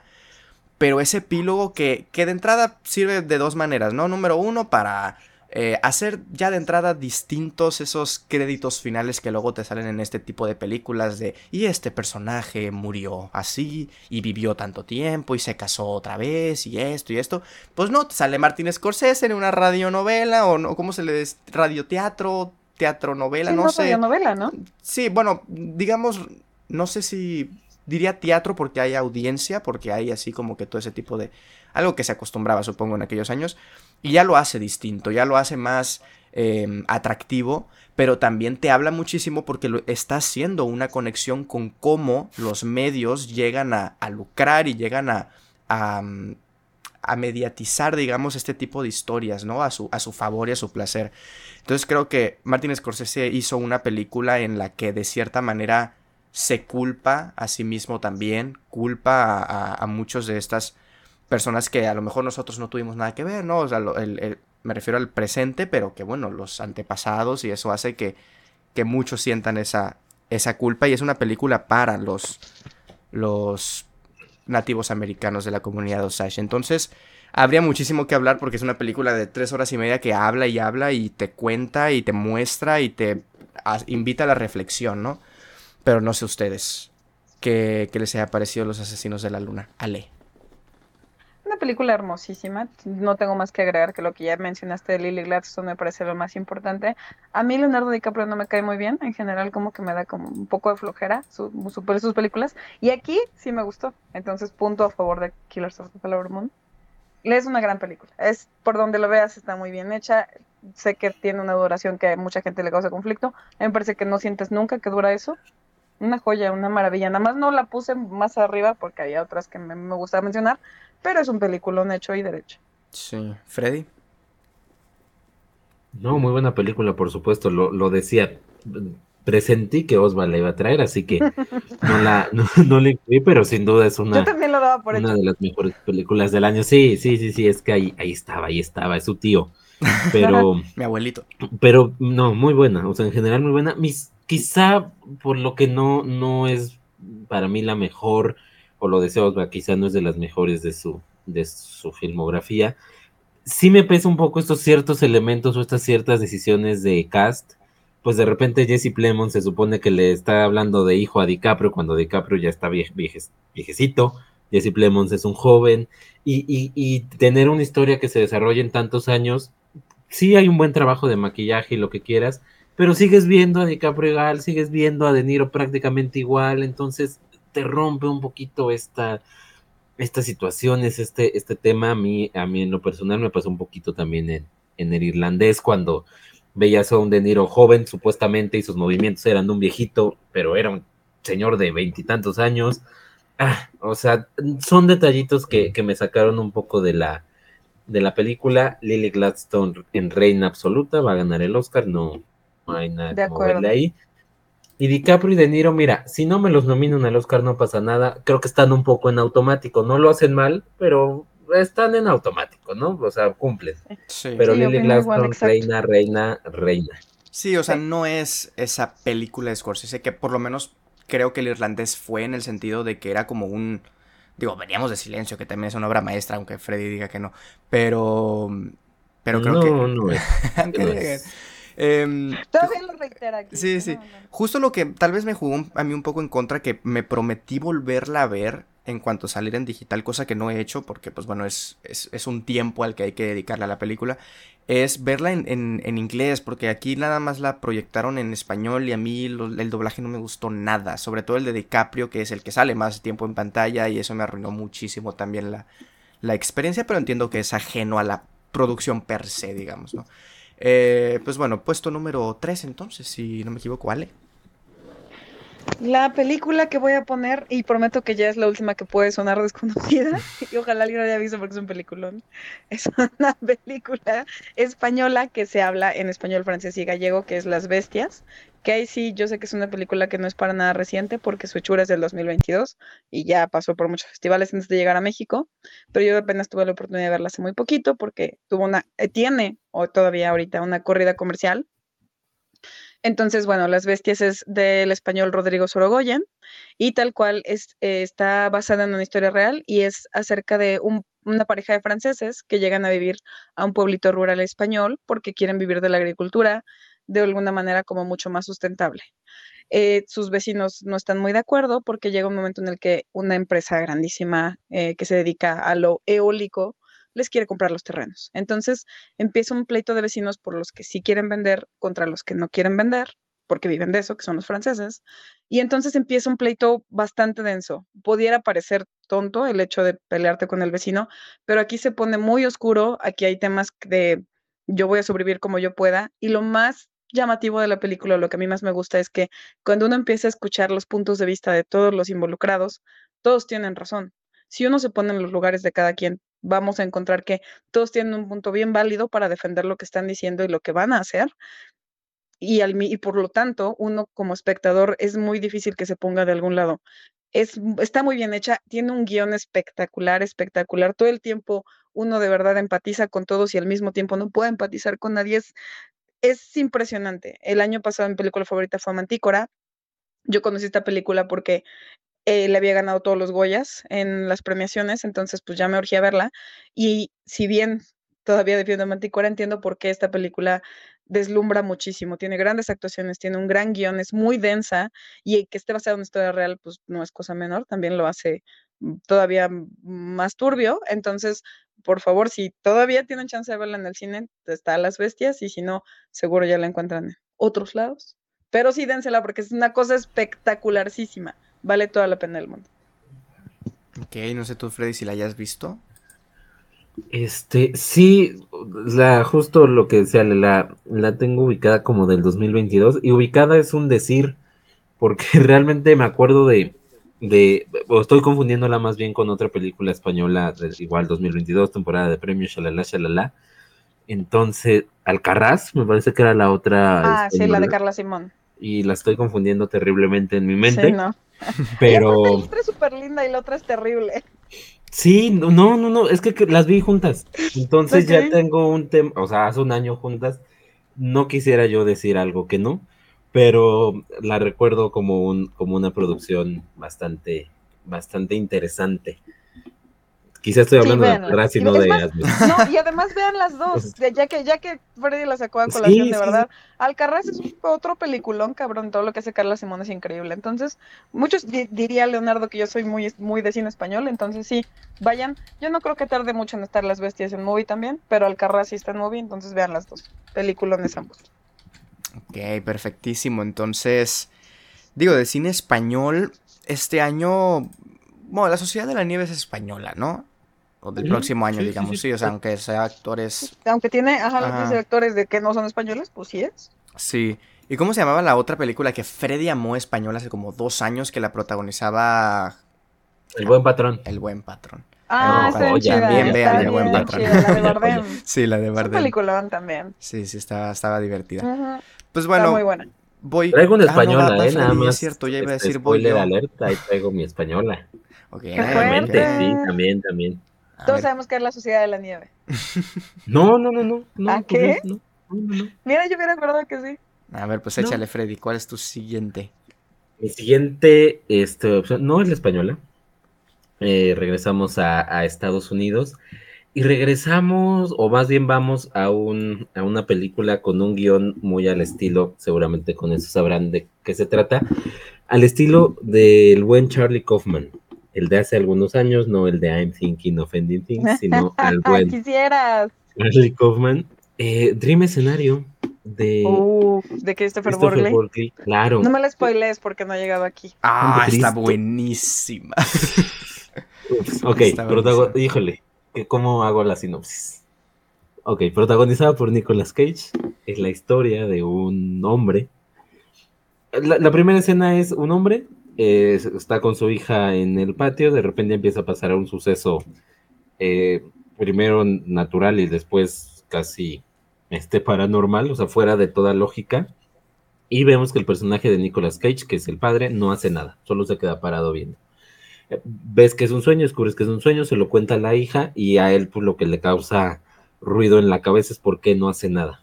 Lo interesante es cuando esto se empieza a replicar en todo mundo, o sea, toda la comunidad o casi toda la comunidad empieza a soñar no lo mismo, pero en todos aparece el personaje de Nicolas Cage en medio de una catástrofe sin hacer nada, solo aparece y camina y no hace nada. Eh, no voy a contar más, pero tiene otro giro que es parte de la sinopsis oficial, aquí lo estoy leyendo, pues no voy a contar más porque se pone interesante y de repente este hombre que se convierte en una estrella de la comunidad y todo mundo quiere su autógrafo y todo mundo quiere estar con él y todo el mundo este, sigue su caso muy de cerca, pasa a otro extremo y se convierte en un enemigo de la nación. Entonces ves estos dos, este, estas dos posiciones, lo cual ya es muy interesante. Y dentro de este guion, eh, eh, notoriamente de un tema de realismo mágico, hay una serie de, de, lecturas sobre la sociedad muy interesantes. O sea, hay crítica a los medios, hay crítica a las personas como tal, a cómo reaccionan ante ciertas situaciones, a las inseguridades de uno mismo, a, cómo conectas con los demás, a qué esperan los demás de ti, a cómo las redes o la propia sociedad te pueden hundir, te pueden levantar, que quizás sea la, lectura más lógica. Pero así, así, así se va este, desentrañando muchos temas, muchos temas, muchos temas, muchos temas, a través de esto tan burdo que parecería el tema de que un tipo sin ninguna gracia aparezca en los sueños de los demás. Entonces, es interesantísimo, insisto, recuerda a ese Charlie Kaufman que vale mucho la pena, ¿no? Ese Charlie Kaufman de Adaptation, ese Charlie Kaufman de, de Eternal Sunshine, ese tipo de películas, de verdad, es, muy interesante. Creo que tenía incluso, eh, a, a, esta película le pesa lo contrario de otras películas que hemos dicho, creo que tenía para desenmarañar un poquito más. Creo que todavía había más tela de donde cortar rumbo al final y, no lo explota. Y ahí es donde no termina por, por estar quizá en el 1-2 de, de mi top. Pero por favor véanla cuando tengan oportunidad, es una gran película. Yo nunca he sido nada fan de Nicolas Cage, pero pues ante estos papeles que puede hacer, pues, lo siento. Hacía bastante tiempo que Nicolas Cage no actuaba así, eh. O sea, es, un personaje, si es una película no sé si es una comedia, o sea, es que juega, ¿no? Con la comedia, con el drama, con el thriller, incluso por momentos. Sí, sí, pero ajá, es, es, una comedia, digamos, y el personaje de Nicolas Cage no es tan Nicolas Cage en ese sentido, tan cómico en ese sentido, ¿no? O sea, no es el Nicolas Cage de, de la película esta de, de, Renfield, que vimos hace poco también, la que es Drácula, o sea, no es ese Nicolas Cage, sino que es un Nicolas Cage un poquito más serio en ese sentido, con toques cómicos, obviamente. Y sí siento que se pierde un poquito al final, pero creo que todo el resto igual es un, es un película, O sea, si Enferma de mí les gustó, o sea, también esta, esta otra película les va a fascinar porque tiene muchísimas, muchísimas lecturas también del inconsciente colectivo, de cómo muchos se ponen de acuerdo para, pues, para pensar cosas sobre alguien, aunque, para hacer juicios de valor sobre alguien que no lo conocen, pero soñaron con él a lo mejor, ¿no? Y es la película, la sinopsis es el meme de Facebook de hace muchos años, ya he soñado con este hombre y aparece un hombre, la cara de alguien así. Es la película, es, esa es la película, se cuenta nomás que pues con algunos giros, obviamente y con una escena erótica que culmina con pedos de Nicolas Cage. No diré más spoiler, pero eso es fascinante. Que una escena erótica con Nicolas Cage termine con él echándose pedos. Yo la compro y vámonos con la siguiente porque me fascina. Sí, Dream Escenario es una, es una gran película. Em, pues bueno, entonces vamos con mi 3, si no me equivoco, que es la película la mejor película francesa del 2023, que lamentablemente no va a estar en los Oscars, por lo menos en su categoría internacional, porque no la mandaron. Que seguramente creo que va a estar en las 10 mejores y a lo mejor pues, también en guion. Quién sabe si Justin Trier también se, se cuele en, en dirección. Ojalá, esperemos, lo tendría merecidísimo. Y por supuesto es Anatomía de una caída, una historia que no sé qué tan cierto sea este dato que leí por ahí que la directora se basó en la historia de un matrimonio de Noah Baumbach para hacer esta película. Obviamente le da el giro de, que es una película de corte, es una película judicial al final de cuentas. Em, que, que, bueno, ya quisiera Aaron Sorkin haber hecho algo así con, con The Trial of the Chicago Seven, aunque Freddy me diga cosas. Andan muy basados ustedes. Andamos no, no, bien basados, diría Leven. a mi favor es mucho mejor que el juicio de los siete de Chicago. Pero, pero sí, justo esta película que, que nos cuenta la historia a grandes rasgos y sin hacer mucho spoiler. Que bueno, a ver, no es spoiler porque pasa y es el punto de partida. Eh, el esposo. Ajá, está en el póster. El esposo de esta familia eh, que viven así en las afueras, en, en, las montañas, pues muere, ¿no? Y eh, la duda que incluso nosotros como espectadores, lo interesante porque también no, no, tenemos ese juicio o ese prejuicio, mejor dicho, de saber lo que pasó, sino que nosotros al final de cuentas somos el, el jurado en ese sentido, tenemos que... Eh, y, no lo vamos a saber a ciencia cierta, saber si fue asesinato por parte de la esposa, quien es la principal sospechosa y a quien le están enjuiciando eh, por asesinato, o si fue suicidio, que es la otra vertiente, o la tercera que es un accidente, se cayó del techo y ya está, ¿no? Entonces, eso, eso, mm, ese corte judicial que tiene la película lo vuelve súper entretenido con un guion que me parece muy bien estructurado porque tiene personajes que funcionan para todo tipo de situaciones. Está el, el no, no, me acuerdo el cargo exacto del hombre pelón, este de, supongo que Freddy lo sabrá, el procurador se llama, no, el, fiscal. El fiscal, el fiscal, que, que sirve para que lo odiemos, pero de cierta manera, bueno, lo entiendes por cómo es, por su trabajo y porque entiendes que al final de cuentas tiene argumentos, ¿no? La película para enjuiciar a, la protagonista como asesinato, pero al final de cuentas también hay otras contraargumentos y entre medio lo que también enriquece mucho la película es que tenemos una relación ya muy gastada entre este matrimonio en el que prácticamente lo que los mantiene unidos es el, el hijo y, eso hace que también se dé, se juego con muchísimas discusiones, con muchísimos eh, enfrentamientos entre ambos que dan para también o muchísimas lecturas y también para enriquecer muchísimo más el juicio. Y tenemos la mejor actuación del año que es la de Snoop, el perro. Felicidades Snoop porque ganó el premio en Cannes a mejor actor perro, no sé qué ganó, algo así. A mejor can. A mejor can y por fin se hizo ver, eh, verdad ese nombre en el Festival de Cannes. Pero sí, Anatomía de una caída me parece fascinante. No ganó nada, estás choreando. No, sí ganó. Pensé que era un chiste de No, que no, no. festival de Canes. No, ganó. sí ganó, Se sí ganó. premia el perro cada año. Sí, sí, sí, yo, yo no sabía, yo no sabía, pero sí se premia. Sí, Ah. sí, sí. Este, y bueno, a mí me parece fascinante, o sea, me parece una película muy minuciosa, o sea, muy, o sea, estructuralmente hablando muy precisa, digamos, o sea, como que todo va encaminado, todo va perfectamente andando y, y bueno, las actuaciones también, que era una película muy teatral como esta, las actuaciones tienen que, tienen que sobresalir por encima de muchísimas otras este, vertientes y creo que lo hace fascinante.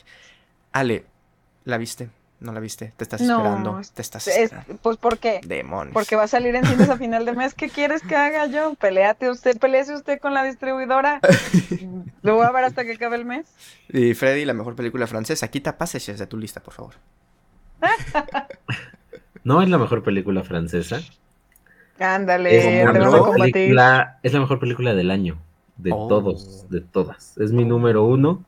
Este, voy a hablar de ella ahorita para en el número uno pelearnos por tu película y darle espacio al, al debate. Voy a hablar de ella ahorita. Entonces, sí es la mejor película del año. Para mí es la mejor película del año, eh, Anatomy of a Fall.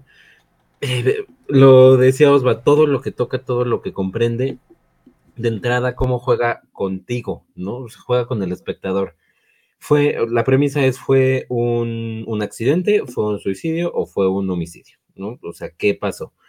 Y durante toda la película te da elementos para que tú creas que fue una, que fue otra y que fue otra. Y además juega contigo porque estás dentro del, del juicio, muy bien llevadas las escenas del juicio, por cierto, y te presentan un argumento y dices, no, pues es que es lógico que es esto. Y de repente llega el otro argumento y dices, no, es que es lógico que no era así. Entonces tú solito, o sea, la propia película está jugando con el espectador a la par de cómo está jugando con la juez, con el jurado, con el público en, el, en la sala de juicios. Y es un ir y venir, es un ir y venir de emociones, y, y no solo por lo que ves en el, vamos, el juicio es el hilo conductor, pero también te das cuenta de que atrás hay muchas cosas y hasta llega un punto en el que puedes decir, ok, si se trata de un homicidio, entonces ya el debate es justificado o no. O sea, hasta esos, hasta esos puntos te lleva la, la película y da para platicar y da para, para explorar y para pensar y para, para valorar mucho. Obviamente no solo es este tema, sino es que está escrito de manera perfecta, está musicalizado de manera perfecta, editado de, de, con una brutalidad cada escena, cada corte, cada forma en la que pone sus escenas la, la directora y el, y el, el editor, por supuesto. Las actuaciones son brutales, sí, fuera de coto hasta el perro lo hace muy bien. Suena chistoso, pero cuando no la va a entender. No es una actuación cualquiera del perro. Tiene un momentazo perro ahí de, de actuación brutal. Pero el niño, pero la propia Sandra, Sandra Huller, pero el abogado, pero el fiscal, pero la juez, pero todo mundo. Y es una una cátedra de verdad de actuación, de dirección, de cómo escribir, de cómo poner tus escenas, de cómo llevar a cabo un, un drama.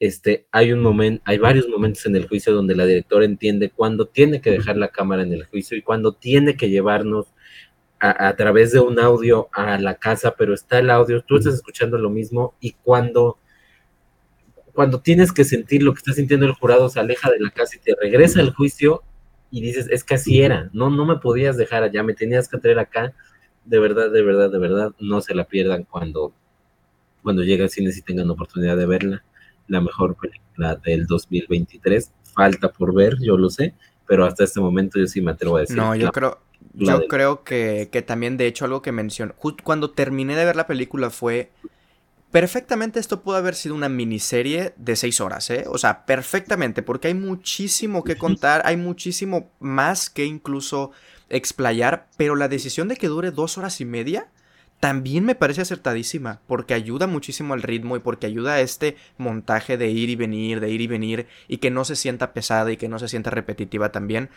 Eh, a ver, al final, y no es justificación, yo tengo mi número uno presente y la voy a defender y todo lo que sea, pero para mí Anatomía de una Caída es la mejor. Es que sí es esa. Para mí Anatomía de una Caída es la mejor película del 2023. O sea, cada quien aquí trae sus listas personales por experiencias o por lo que sea, pero Anatomía de una Caída es la mejor película del 2023. De acuerdo. La mejor, la mejor. De acuerdo. Y mi segunda es, mi, es la segunda mejor película del 2023. O sea, es que ni siquiera mi uno es la mejor ni la segunda, pero bueno, la vi dos veces, me fascinó y todo, pero Anatomía de una Caída es la, la mejor película del 2023. Voy yo, creo, ¿o no? bueno, no vas tú, Freddy, que no dijiste tu 3 al final. ¿Cómo no? Dream Escenario es mi 3. Sí, dijo ah, es, ah, yo dije mi 3, es cierto. Entonces va la Ale con la 2, ¿verdad? Que conduzca Ale. Que conduzca Ale. Va, Ale. ya los dos están, ya están o muy dormidos o muy borrachos. Entonces va, la número 2.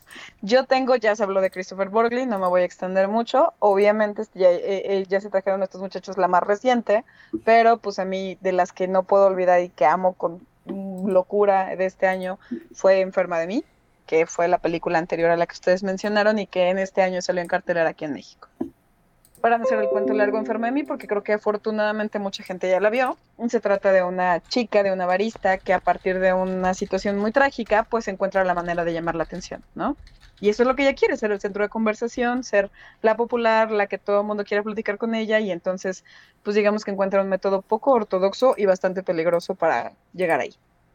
Es una película que cuando yo la vi todo el tiempo estuve muy nerviosa con qué pasaba con la salud de esta mujer pero al mismo tiempo impactada y absolutamente eh, fascinada con que el director metiera justo en los momentos exactos las partes cómicas para que la película sea no solo llevadera, o sea, no solo no sea tan dramática, sino además te, ríes y sabes que está mal reírte, pero no puedes evitarlo porque hay un guion maravilloso, hay una diversión constante en todo este tema tan dramático de una persona que pues está haciendo daño a sí misma y es muy divertida, es una película muy bien actuada, muy divertida, creo, creo que tiene unos elementos de ahí de body horror que me fascinan, que todo, todo, todo me encanta de esa película, no pude pasármela mejor, fui a una, fui a verla en una sala que estaba llena y todo el mundo estaba entrasqueado, impactado y sacado de onda y eso a mí me fascina, O sea, que la película te pueda dar ese tipo de cosas y que tenga tanto rango de para tanta gente, me fascina y yo disfruté muchísimo todo desde principio a fin. Me parece que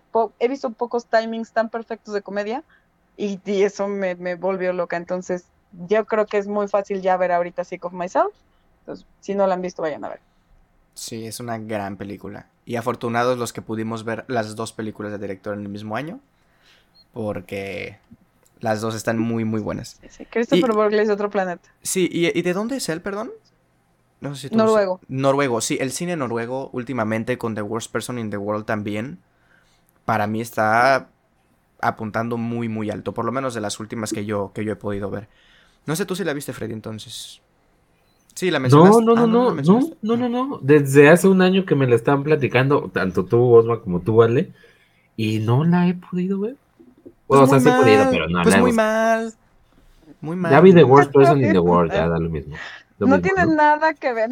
Osva me dijo que sí, tú me dices que no, ¿quién tiene la razón? No, no, no, te estoy diciendo que, Es la antítesis de The Worst Person. Osvaldo en su momento me dijo en su lo mismo, pero para adultos. Sí, claro que no. Debe estar ahí en un podcast. A ver, búscalo. bueno, no. no. dije que, que estéticamente es muy parecido. No, no, no. no. Nada sí que me lo dijo. Sí me lo dijo, sí me lo dijo. Cállate, Freddy. Sí me dijo. ¿A quién le vas a creer? ¿A mí o a Oppenheimer? Ay, no, si trajo Oppenheimer, siento que no sé qué voy a hacer. No sé, no sé cómo voy a reaccionar. Quiero pensar que todo esto es una broma y no va a pasar. ¿Por qué, Ale ¿Por qué? Porque hubo tanto cine tan bueno este año que no puedo creer que la traigas. No lo puedo creer. me, me, vuela la cabeza. No soy capaz de comprenderlo, Osvaldo. No, no, no, no. Muy mal, muy mal. ¿Quién va entonces? Vas tú, Freddy. Freddy. No sé, tú estás conduciendo, Osvaldo. No, está conduciendo Ale. No, ya ah, estoy conduciendo yo y va Freddy. Ah, ok, gracias, gracias por la oportunidad. Eh, traída desde España, porque siempre tiene que haber una francesa y una española, obviamente. Eh, no es La Sociedad de la Nieve, que también me, me agradó, pero desde España una película de, este, de Víctor Erice, Cerrar los Ojos se llama. Eh, muy buena película, muy buena película. Eh, cuando hicimos la dinámica en Cinefilos MX, que ahí pueden leer de las películas que definieron el 2023, Seba, que es uno de los colaboradores, que es de España, puso esta película, puso otras películas y puso esta que yo no tenía ni siquiera en el radar. Dije, ok, me apareció, vamos, la encontré, vamos a verla y qué sorpresa, qué, qué gran película. Eh, ¿Cuál es la historia? Un actor este, está trabajando en su última película hace muchos años y un día desaparece.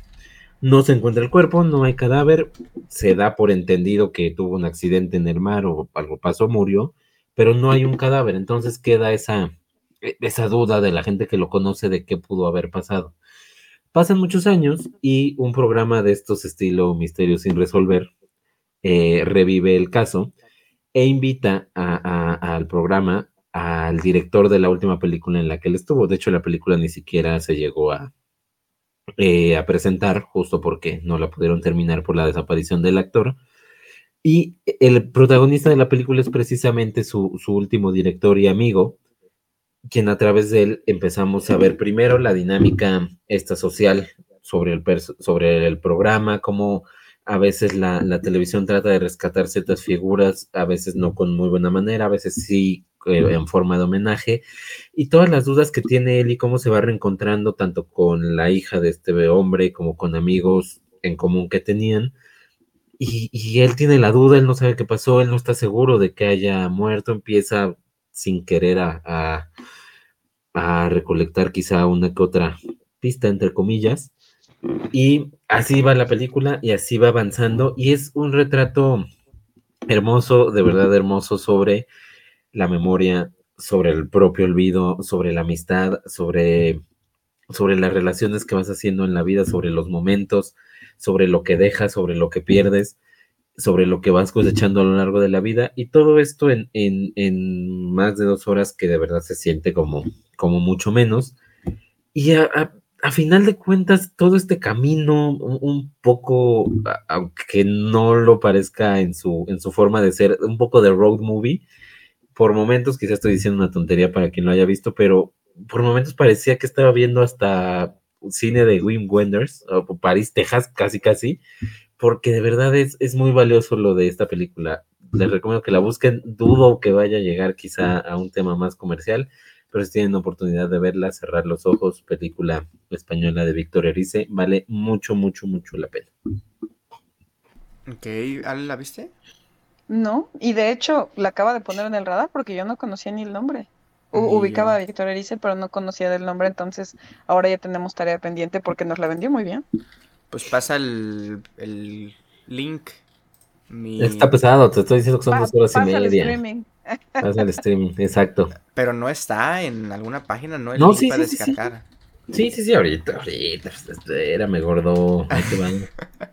Fuera de video ya. Ya, ya la encontré, señor. La encuentro más rápido Es yo que que tú. es fácil. bueno, qué bueno porque yo no sé buscar, entonces me la paso. Ah, pues eh, ahí, ahí la paso entonces ahorita por el grupo de Va. cinéfilos. Em, ok, ok, bueno, cerrar los ojos yo cuando... Bueno, no, no sé qué intento decir si ni conozco a Víctor Erice tampoco. Vámonos. Vámonos. Te- los ojos de Cierra los Amenábar. ojos de Amenábar. de- Sí, bueno, si no la vemos ni Ali y yo, ya que la veamos y hagamos el retake de las mejores películas del 2023, a ver si entra en nuestras listas. Simón. Entonces Ojalá. voy yo. Voy yo con mi segunda película. Esta es una película que, digo, uno intenta, ¿no? A- a- acabar la película, incluso por momentos digerir una cinta para, para hacer la reseña, para meterla en algún top, para meterla en alguna lista, pero yo con vidas pasadas no llevaba ni 10 minutos cuando dije esto. Esto me va a gustar, no lo que le sigue. O sea, me va a encantar. Porque los primeros 10 minutos de la película, esa relación tan, tan linda, tan genuina que te generan estos dos niños en un principio, sabes que te va a destrozar más adelante. Sabes también de cómo, por lo que va la película, ¿no? Básicamente sobre eh, dos niños este, mm, surcoreanos que se distancian, puesto que la niña emigra, ¿no? A los Estados Unidos con su familia, se distancian y pasan 12, 13 años hasta que saben uno del otro una vez más y comienzan a entablar esa relación este, de, de amistad que llegaron a tener. Y más que de amistad de niños, como que eh, uno de ellos, no recuerdo si el niño o la niña le había dicho a sus papás que como que le gustaba la otra, el otro, ¿no? Entonces como que fue esa relación de, de justo de vidas pasadas y la película dirigida por Celine Song, que estamos hablando de un debut también en la silla de dirección de Celine Song y que un debut sea así de, de, de cuidadoso, así de detallado, así de prolífico en cuanto a la calidad y el momento de, encuadrar, creo que habla de alguien que pronto, pronto va a estar ahí arriba, si no es que ya lo está con, con vidas pasadas, porque te cuenta de, te, te habla, perdón, de, de lo que, lo, justo lo que escribí un poquito para, para Cinéfilos MX, ¿no? De lo que, de lo que no fue, de lo que pudo haber sido, pero de lo que no fue, ¿no? Porque muchas veces es de lo que pudo haber sido, al final sí se da, no, aquí es tragiquísima la cosa, es tristísima, pero al mismo tiempo es, es bella, porque tú estás llorando, pero al mismo tiempo esa madurez que, que pueden llegar a presentar ambos, porque ya sus vidas están hechas, porque pasaron 24 años desde que se separaron y por más que exista ese vínculo entre ambos, hay otras cosas que los pueden llegar a separar de cierta manera. Para mí, vidas pasadas es, híjole, te hace llorar, te hace llorar y te hace llorar al- el final, te hace llorar la mitad, te hace llorar en las distintas separaciones y distanciamientos que tienen entre ellos. Y hay otros personajes porque uno podría decir que esta película es sobre dos. No, lo importante también es que hay un tercero en discordia. Y eso hace que la película también sea muchísimo más rica porque no te presenta y no es una película de, ah, pues es que si ellos quieren lo pueden lograr y se pueden volver a juntar y pueden ser algo. No, hay alguien más que él mismo lo dice en un momento, yo soy el villano de esta historia. O sea, yo soy el villano de esta historia, pero nosotros podemos empatizar con él y podemos conectar con él. Y eso también hace que la película sea de tres.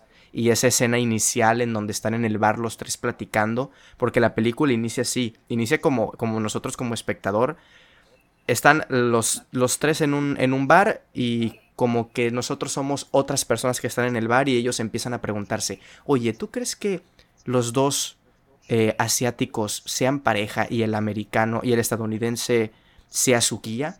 No, yo creo que es ella y el estadounidense y él es un amigo de la infancia, ¿no? Y como que empiezan a divagar y somos nosotros, sin conocerlos previamente, haciendo nuestras suposiciones. Y cuando llega el momento de la escena del bar, pero ahora desde la perspectiva ya de ellos, ya que estamos dentro de la película ya avanzada, es muy dolorosa. Esa escena del bar es, es muy, muy dolorosa. Entonces, me dio mucho gusto que, que en los Globos de Oro haya estado por ahí nominada en algunas cosas. Ojalá que esté en los Oscars. Digo, teniendo anatomía de una caída y sabiendo que no suelen nominar muchas películas fuera de Estados Unidos, creo que sí está un escalón por debajo de anatomía de una caída en el sentido de, de posibilidades de estar en categorías importantes, pero en mi corazón ahí seguirá por toda la eternidad. Eh, Freddy, tú la viste y sé que te gustó, ¿verdad? Sí, eh, bueno, nada más para cerrar lo de la temporada de premios que dices, siento que sí, creo que es un producto, con esta nueva academia y con estas nuevas formas de votar, creo que es un producto muy oscariable, yo sí le veo, este, oportunidades. Sí me gustó, no me encantó, me pasó un poquillo ahí lo de lo que alguien la comparó en Twitter y lo empezaron a molestar y a mí me dio mucha risa porque pienso lo mismo pero la gente estaba muy enojada. La comparaban un poco con After Sun, decían que era el After Sun de este año. Es decir, una película buena, cumplidora, sí, muy bien, todo padre, tiene un, tema interesante, pero que te rompa y que sea una maravilla de dirección y de todo, para mí no lo fue. Para mí no lo fue. Está bien, está correcto, es un buen debut. Adelante, vámonos a, lo que sigue. Para mí, me pasó igual que After Sun, igual con After Sun, se, Osva no, no, yo pero bueno, pero este año ya está enamorado, entonces ya estas historias ya le duelen. Como no es papá, esa no le pesó, pero esta sí, esta sí. Pero pues, está bien, es buen debut. No pasa nada. Es un gran debut. Es un buen debut. Es un gran... no hay nada fuera de lo común. Claro que sí, claro que sí. Esos momentos cuando son niños y como, es que de hecho toda la película está llena de espacios en el cuadro y espacios entre ellos desde que son niños. No, no, no, no, no, de los espacios en el encuadre entre ellos y también los que hay hacia afuera, porque muchos son planos generales, te habla de, justo esa distancia que hay entre ellos y de lo que los puede unir. Eh, hay mucho espacio por fuera y dices tú, pues si hay mucho espacio en el plano atrás de ellos, pues deberían de estar más juntos. No, también hay espacio entre medio. Para mí esos son detalles de dirección. Clase de dirección 1, grado 1. Ah, lo enseñan a, los que entran y... También quieres convencer al que no le gusta nada. no, sí, pero... Quiero conocer al que, su peli al que la mejor película del 2023 para él es un 8 de 10. Entonces, güey, pues no amas nada, no quieres, no te gusta nada, no te encanta nada. Un 8 es muy bueno. Claro que es muy bueno, pero tu mejor película es un 8. Está bien, luego la subimos a 9. 8-5. Gracias, al menos estamos logrando algo en este episodio. No lo has visto, Ale, supongo, no se ha estrenado, creo. No, lo único que yo tengo que decir es que por default ya sé cuál es tu y estoy francamente preocupada. No, yo te puedo decir algo diferente, yo sé que a Ale le va a encantar.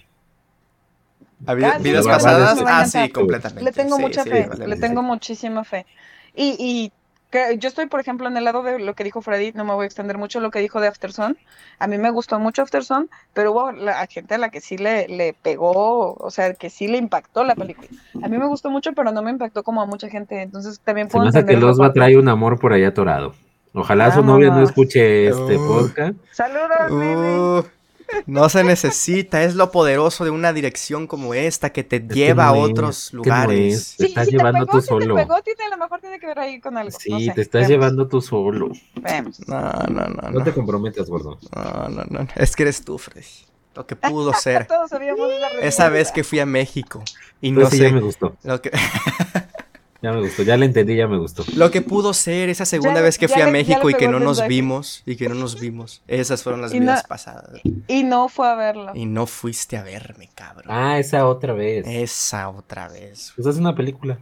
Mm, está bien. Dirígela dos, tres y ya. Ay, puta, Oye, el debut del año. Ah, Ale, ¿cuál no es? es culpa del gordo del toro. El gordo lo digo con cariño, del, del toro, por andar tuiteando tonterías. Ale, ¿cuál es tu uno? ¿Y por qué es Oppenheimer? ¿Y, por, ¿Y por qué nunca sería Oppenheimer? ¿Y por qué es Barbie? Aquí va mi, tesis de por qué nunca sería Oppenheimer. Prefiero Oppenheimer a Barbie. Eh, Osvaldo no lo puedo creer, pero en fin. Mi número uno es Infinity Pool del director Ay, canadiense bueno, Brandon tú Cronenberg. también, no mames, güey. Papá. Gracias, Por eso no la Freddy. mencioné. Gracias, Freddy. La número uno para mí, y esto creo que es algo que le voy a retomar mucho cuando platicaba justo con Freddy del tema, platicábamos de cómo escogíamos la uno.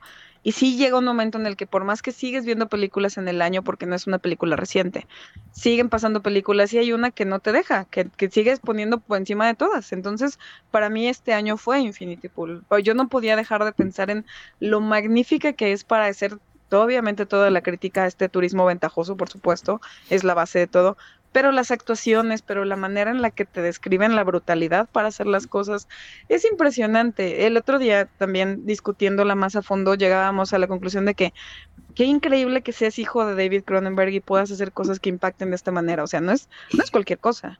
Y de verdad lo hace muy bien. Es, es, es durísima, es, da miedo, es muy desesperante. Uno no sabe para dónde va la situación. Las máscaras son una cosa espantosa y al mismo tiempo un legado cultural que se está destruyendo así estúpidamente. Es una belleza de película, es una belleza. Yo la sufrí, me encantó, me preocupé y cuando estas películas me hacen sentir tantas cosas me gusta mucho. Y eso de sentir muchas cosas no me lo dio nada tanto como me lo dio Infinity Pool. Entonces, la amo mucho, es mi número uno y nada, nada le pudo pasar por encima este año a esa película. Sí, también la tenía ahí en mis menciones, no la mencioné, pero justo lo que dices de de mm, de ser hijo, ¿cómo se llama el hijo? Es Bra- David. El hijo Brandon. Ah, Bran- Brandon, David, el hijo- David y el Brandon. papá es David, Sí, ajá. David y Brandon. Eh, ser hijo y aún así, no tanto impactar, sino darle tu propia esencia también a un cine que podría haber hecho, ¿sabes? El, el señor Cronenberg. Infinity Pool es una película que podría haber hecho, pero aún así se nota que es de alguien más, que no intenta emular tampoco, sino que darle su, su propio estilo. Que también me parece que, que sí es mejor que la que dirigió antes que se Possessor, creo que se llamaba algo. Posse- Possessor. Possessor. Sí me, sí me gustó más esta, pero aún así me parece que, que tiene mucho que recorrer, no tanto por ponerse a los, a los pies de su papá, ni mucho menos, No, pero... no, no necesariamente. Ajá, pero todavía, sí. todavía le, le falta en ese sentido. Pero es una gran elección. Sí, yo creo que nada le, no creo, por más que te hemos platicado muchas películas por venir, incluyendo la de Mi Yorgos, que seguramente entrará el próximo año, sí creo que no hay nada que me pueda quitar la fascinación que le tengo a Infinity Pool, la adoro. ¿Y Freddy? Pues sí, sí, sí, buena película, muy buena película.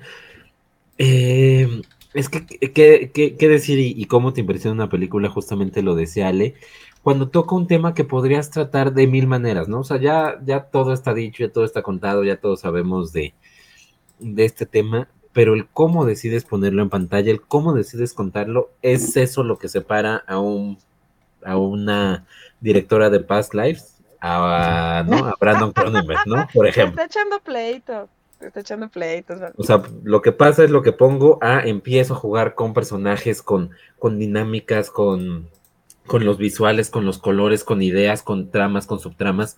Ahí es donde, donde me parece que esta película toma muchísimo valor.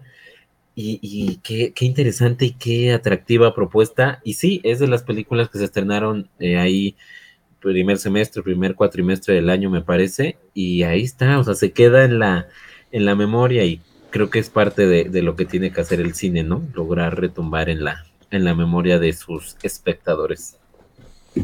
Sí Así que sí. es, nada menos. Tu top 1, Freddy. Ya, pues ya está dicha, ya vamos a contigo, ya. Anatomía de una caída. Ahora vamos todos a tirarle a Osvaldo porque ¿por qué pasó Ay, esto? por Dios. ¿Qué, que qué- alguien me explique. Qué a Aparte, ver. hace rato se trató de limpiar. O sea, voy a decir una a uno que no es la mejor. Porque No, la- no, no. Yo desde el principio les dije que mi. li- De hecho, lo pueden ver en, en la- en el texto de Crónica. A mí no me gusta topear.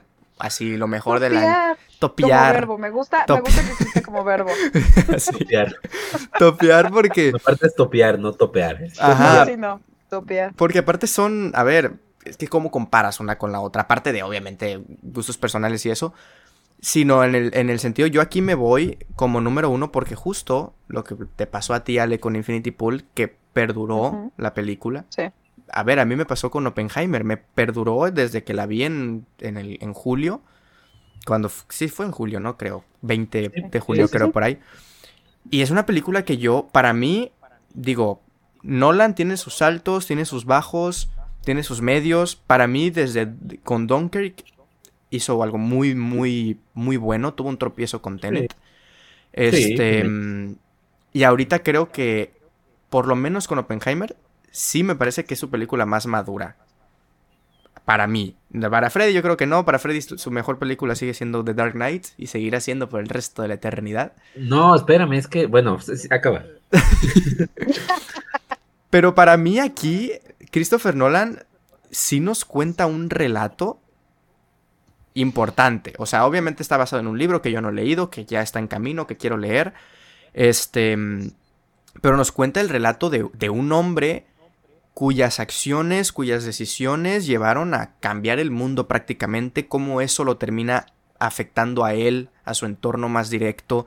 Esos, eso también, el, el cómo Nolan puede, no, no diría juzgar la historia, pero por lo menos presentarla desde este punto de vista también del personaje de, de Strauss y hacer esta dicotomía, digamos, de lo que piensa la humanidad sobre Oppenheimer a cómo él se siente como persona también. Al final de cuentas, la película es un point of view de Oppenheimer, o sea, es una película en primera persona, digámoslo, o sea, es yo, Oppenheimer, soy el protagonista y me siento así, me atormento así, y de todas maneras lo hago así. Y a mí lo que me fascina de Oppenheimer es que, de verdad, cada secuencia que veo, que vi, fue de, güey, no mames, no sé si me impactó la sala de cine, no sé si me impactó el sonido, no sé si me impactaron las actuaciones. Killian Murphy es impresionante.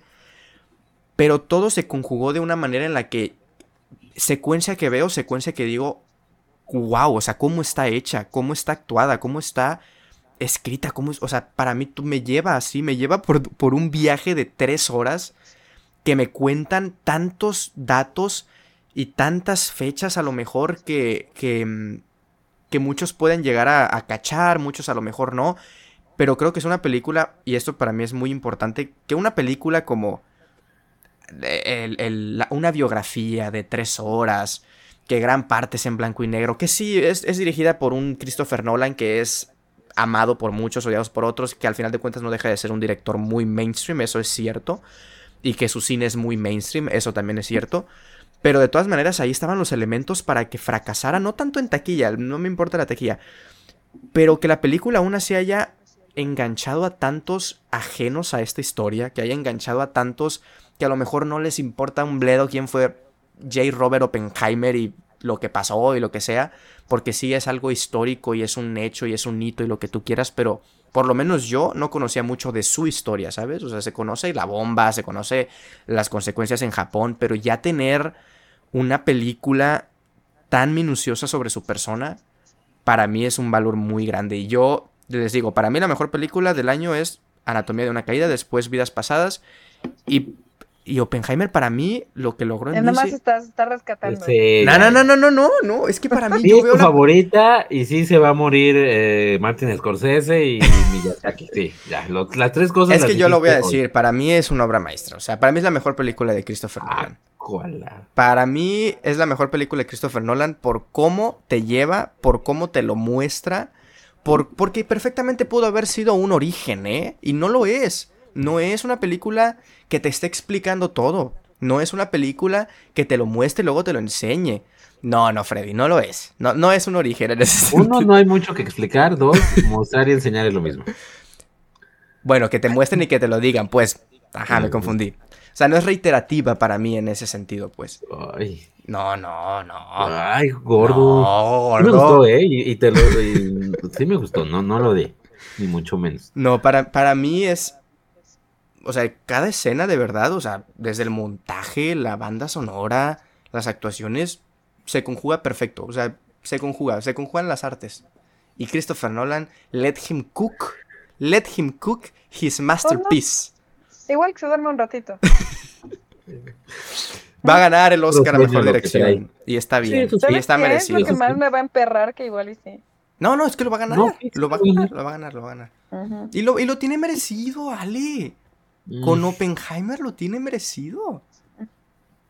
Mm. Bueno, está bien, ese es mi uno. mira, no me voy a pelear aquí contigo porque es tu podcast y respeto el espacio, pero. Mm, Peleate, no yo lo que voy a hacer es cara de desagrado y ya. No, Ali, No tú me- que eres todo amor y toda luz.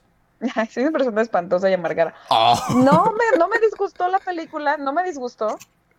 Pero tampoco, o sea, ya es como, ay, ya, Nolan, ya sabemos que sí le sabes, ya, ya, bye. Pero es que le sabe mucho. Ni, me- ni me En esta emociona película. la historia. leve, leve, leve. Ni me emociona la historia de Oppenheimer, ni creo, o sea, Cillian Murphy ya sabemos que es muy bueno. Y además que lo pongas como, ay, pobrecito, cuando mató a chingos de personas, es como, güey, cállate los ojos, pues sí, pues mínimo deberías de representar mejor a toda la gente que mataste que nada más ahí poner No, no, y ojo, para mí, señales. para mí no es una película porque también, ¿eh? Pudo haber sido súper sensacionalista, pudo haber mostrado el bombardeo, pudo haber mostrado esto, pu- no, es desde la No perspectiva... hace eso tampoco. Ah, pues es un Pero no valor. tuvo ningún respeto con todas las víctimas tampoco. No, y para mí No eres... tenía que tenerlo tampoco. eso- o sea, para mí no. Pero estás de acuerdo que No. estás- me estás platicando el drama de un señor que sufre mucho por lo que ya sabía que de todas maneras te Ah, estaba no, haciendo. es que yo estoy de acuerdo. Y ahí está mi punto uno que no me permite conectar con la película. Y para eso traigo el tic- el TikTok perfecto cuando está Oppenheimer acá, Cillian Murphy todo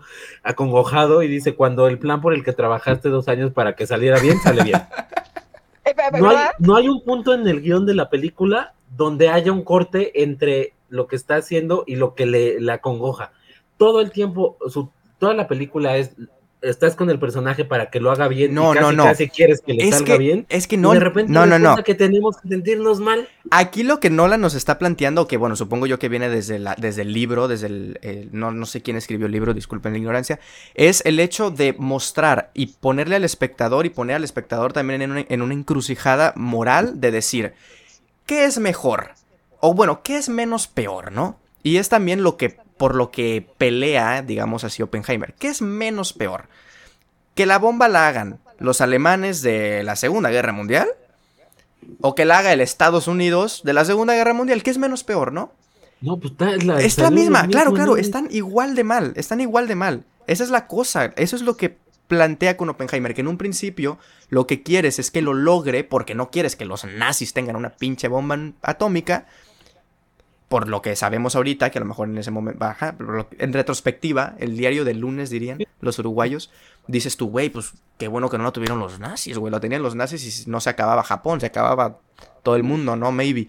Entonces, y una vez que lo logran, algo que también le doy valor a la película es que pongan al gobierno estadounidense como son unos hijos de la chingada. Y al presidente en turno Ay. como un hijo de la chingada también. Ay. claro que sí. Ni tanto, Ale. ¿eh? Ni Claro, no, Ni esa escena, no. esa escena Que no te bastó. no es. tanto. Esa No. escena no te bastó Ni con lo satírica que es y con lo burlesca que es y con, con lo mal que se trata el... ¿Quién era? Truman, ¿no? El presidente. Eh.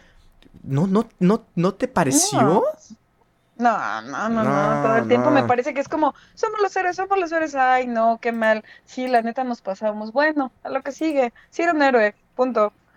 No, no, no. No, no, es que no es un héroe. Aparte que es que, es que no... Lo del final con esas medallas que al final Pues te van a si Me dar... lo presentas, me lo presentas como víctima porque, ay, pobrecito, cómo vive con Sí, este no sufrimiento de lo que hizo. Es como, ay, señor, ya váyase a dormir, ya sabía que estaba No, no, haciendo. no, no, no, no, no. Su narrativa no va, o sea, es muy gratuito. o sea, el ponerlo como víctima me parece muy gratuito. Es como, ok, créetela que es víctima y dices, pero ¿en qué momento si me estás contando la historia de un ajá. tipo que quiere hacer algo Ajá. y cuando lo logra, o sea, me A llevas ver, dos horas y media sí, llevándome sí, a sí, un punto. Pero estás de acuerdo que también nos muestran que él, obviamente, ni tenía el poder ni su intención era lanzar esa bomba, ¿eh? O sea, ¿para qué le estaba haciendo? No, pues, claro a ver, de entrada, de entrada por, por huevón.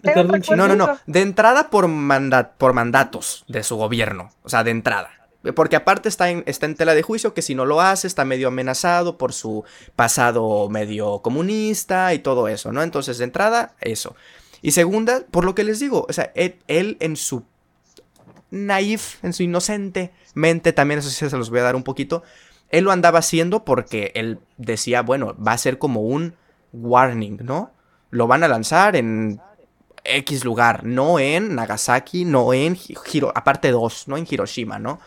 Entonces, y para mí es, es también el final de darte palmaditas en la espalda, es un retrato del, del- del- lo que lo atormentó, al final de cuentas es una película subjetiva de, de Oppenheimer, o sea, no es la historia sino es lo que él vivió y esas escenas también de cuando está dando el discurso y sí es, se está imaginando lo que, lo que lo hubiese pasado si hubiese sido con sus familiares, con sus amigos. Para mí, mira, yo vengo aquí basado y ustedes son... El año pasado, Jerry... Gerardo de Zoom F7 me, me- me- también tuvo eso con mi número uno que fue Bardo. Y ahorita con Oppenheimer. Es que yo vengo muy basado, señores. Sí, ya, él quiere, él quiere polémica, él quiere hacer Sí, polémica sí, como. Cristo. Yo vengo basado. Ajá, yo vengo basado. ándale, ya te estás acristofando. Así es. No, no, no, no. No están, no Bueno, están al menos- valorando Al que. menos nos dio para discutir. Sí, no están valorando que Nolan por fin hizo Ya, algo. señor Le costó 10 películas para descubrir que el silencio es un elemento narrativo, ya. Ya, casi, ya casi es buen director. Bueno, pero es que no está, no estamos hablando de las anteriores, estamos hablando de lo que hizo aquí. No, ¿cómo no? Y Has si en, dicho no, 10 y si en las anteriores. Ah, pues claro, claro, es su mejor. ¿O no? No es, ¿cómo va a ser mejor que Memento? No, no, que de Dark ¿Cómo Knight va vas a ser decir mejor tú. Dark Knight? ¿Cómo va a ser mejor que Dunkirk? Sí, que, que las tres son buenísimas. No tienes que, que, que- que No, despotricar en ninguna de las tres, ¿eh?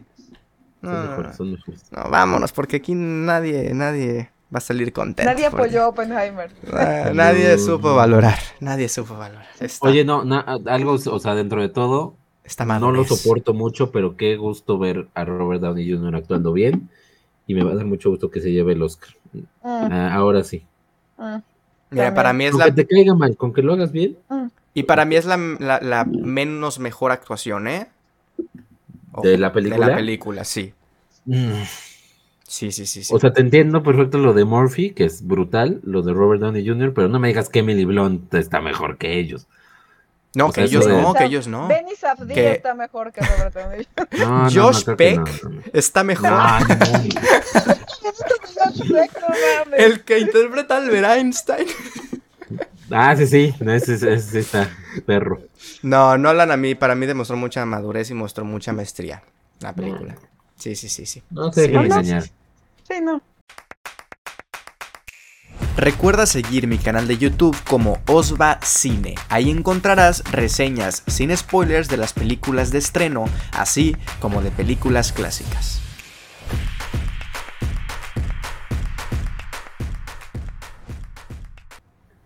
O vean otra cosa. Ya dijimos varias buenas. deben- No, vean, no, no está mala, pero. No, tampoco, pero no la tampoco, vean. tampoco. Ay, ya. La Ay, vean. ya, Nolan, ya. por Vean Dios. otra cosa. Ale Vega. Es que Ale Vega tiene un póster de tour de cine francés atrás. ¿Qué va a querer ver algo de Christopher Nolan? Sí, Sí, no, sí. me da mucha bobilla Nolan, la verdad. O sea, como que ok, pero hasta ahí. Pues bueno, pues ahí, ok, pero hasta ahí. Ese es Infinity Pool. Oppenheimer es, un- es otra cosa maravillosa. Y con eso se... Discúlpame, en esta balanza yo traigo al tercer invitado a mi favor, entonces ya dirás tú. Ya porque son tú. iguales los dos, son igualitos. Ay, sí, sí, nunca coincidimos, entonces deja que tenga este aliado. Sí, no, no. La verdad sí ganó la batalla. La gané yo porque Anatomía de una caída es la mejor. La- yo, yo gané. Sí, sí la ganaste en eso, en eso te la doy. Pero es que aquí me están despotricando mi lista personal. ¿Qué está pasando? En su podcast, en su propio En mi podcast. podcast. Chingado. Pues nada, vámonos amigos, porque aquí espantan, porque hay que dormir, porque hay que cenar y porque hay que volver a Ya ver estás mayor, ¿eh? Oppenheimer. Una vez Sí, más. espantan, ya estás mayor. Sí, aquí espantan, ya, están, ya estamos mayores todos Vámonos, nosotros. que aquí espantan ya. Estas 15 Sí. películas, damas y caballeros, algunas repetimos, pero en general estas 15 películas hay que verlas, creo que son muy buenas y hay de dónde rascarle, porque el 2023 fue un año muy, muy completo, creo yo. Hubo de todo, animación, cine nacional, cine asiático, cine hollywoodense, y hubo de todo. Y pues nada, Ale, Freddy, ambos muchísimas gracias por estar presentes en este episodio, el primero del año, donde cerramos hablando de Oppenheimer como debe de ser. ¿Qué Y te pues digo? bueno. Gracias, Ale. es tu podcast. Gracias, Ale. Gracias, señor. Un placer estar por acá. Ya no vamos a despotricar más. De algo- verdad, de algo bueno de Oppenheimer. Algo bueno. Eh, Cillian Murphy. Que no sea bien. Cillian Murphy. Benny Sí. Benny Safdie, Benny No, creo que no, tampoco. Punto. Nomás andan diciendo nombres. Freddy, algo bueno de Oppenheimer y muchas gracias por estar aquí. No, muchas gracias a ti. No, así son varias. El sonido, fantástico. El también. sonido, la banda sonora. Sí, sí, sí, sí, sí, tiene No, cosas. tampoco. El montaje. Vemos. Tiene. El montaje no sé, pero el sonido, claro que sí. Pues gracias, Robert Downey Freddy. Jr., de verdad, de verdad. Robert Downey Jr. Pues gracias, Freddy. Gracias, Thank you Osva. very much por andar, por haber estado en este, en este episodio. Freddy, tus redes sociales. Eh, arroba Freddy Montes en Twitter, arroba MX Cinéfilos, un servidor, estos dos muchachos y varios más conocedores de cine. Y ya. Y ya, Ale, tus redes. Este, Twitter e Instagram, bueno, ya no es Twitter, pero como sé que se llama hoy, arroba Ay, Patgretel. sí, no, yo digo que sí es Sí, Twitter, o- al menos sí lo voy a decir, porque soy una anciana apegada a lo que aprendí, entonces Twitter e Instagram, arroba Patgretel. Perfecto. A mí recuerden que me encuentran como Osva Cine en Spotify, YouTube, eh, Letterboxd y creo que no más. En Twitch como Osva Live y en Twitter e Instagram como Osvaesc. Gracias. Vayamos a. eh, ¿Cómo se dice? A esparcir la palabra de Martin Scorsese. Como siempre. Arrepentirnos de nuestro proyecto de dos años, que salió bien. Que salió. Ay. Dios santo. Ay, Dios santo. Pues nada, muchas gracias a todos los que escucharon este episodio. Gracias, Ale y Freddy. Y nos estamos escuchando en el siguiente. Adiós. Bye. Bye.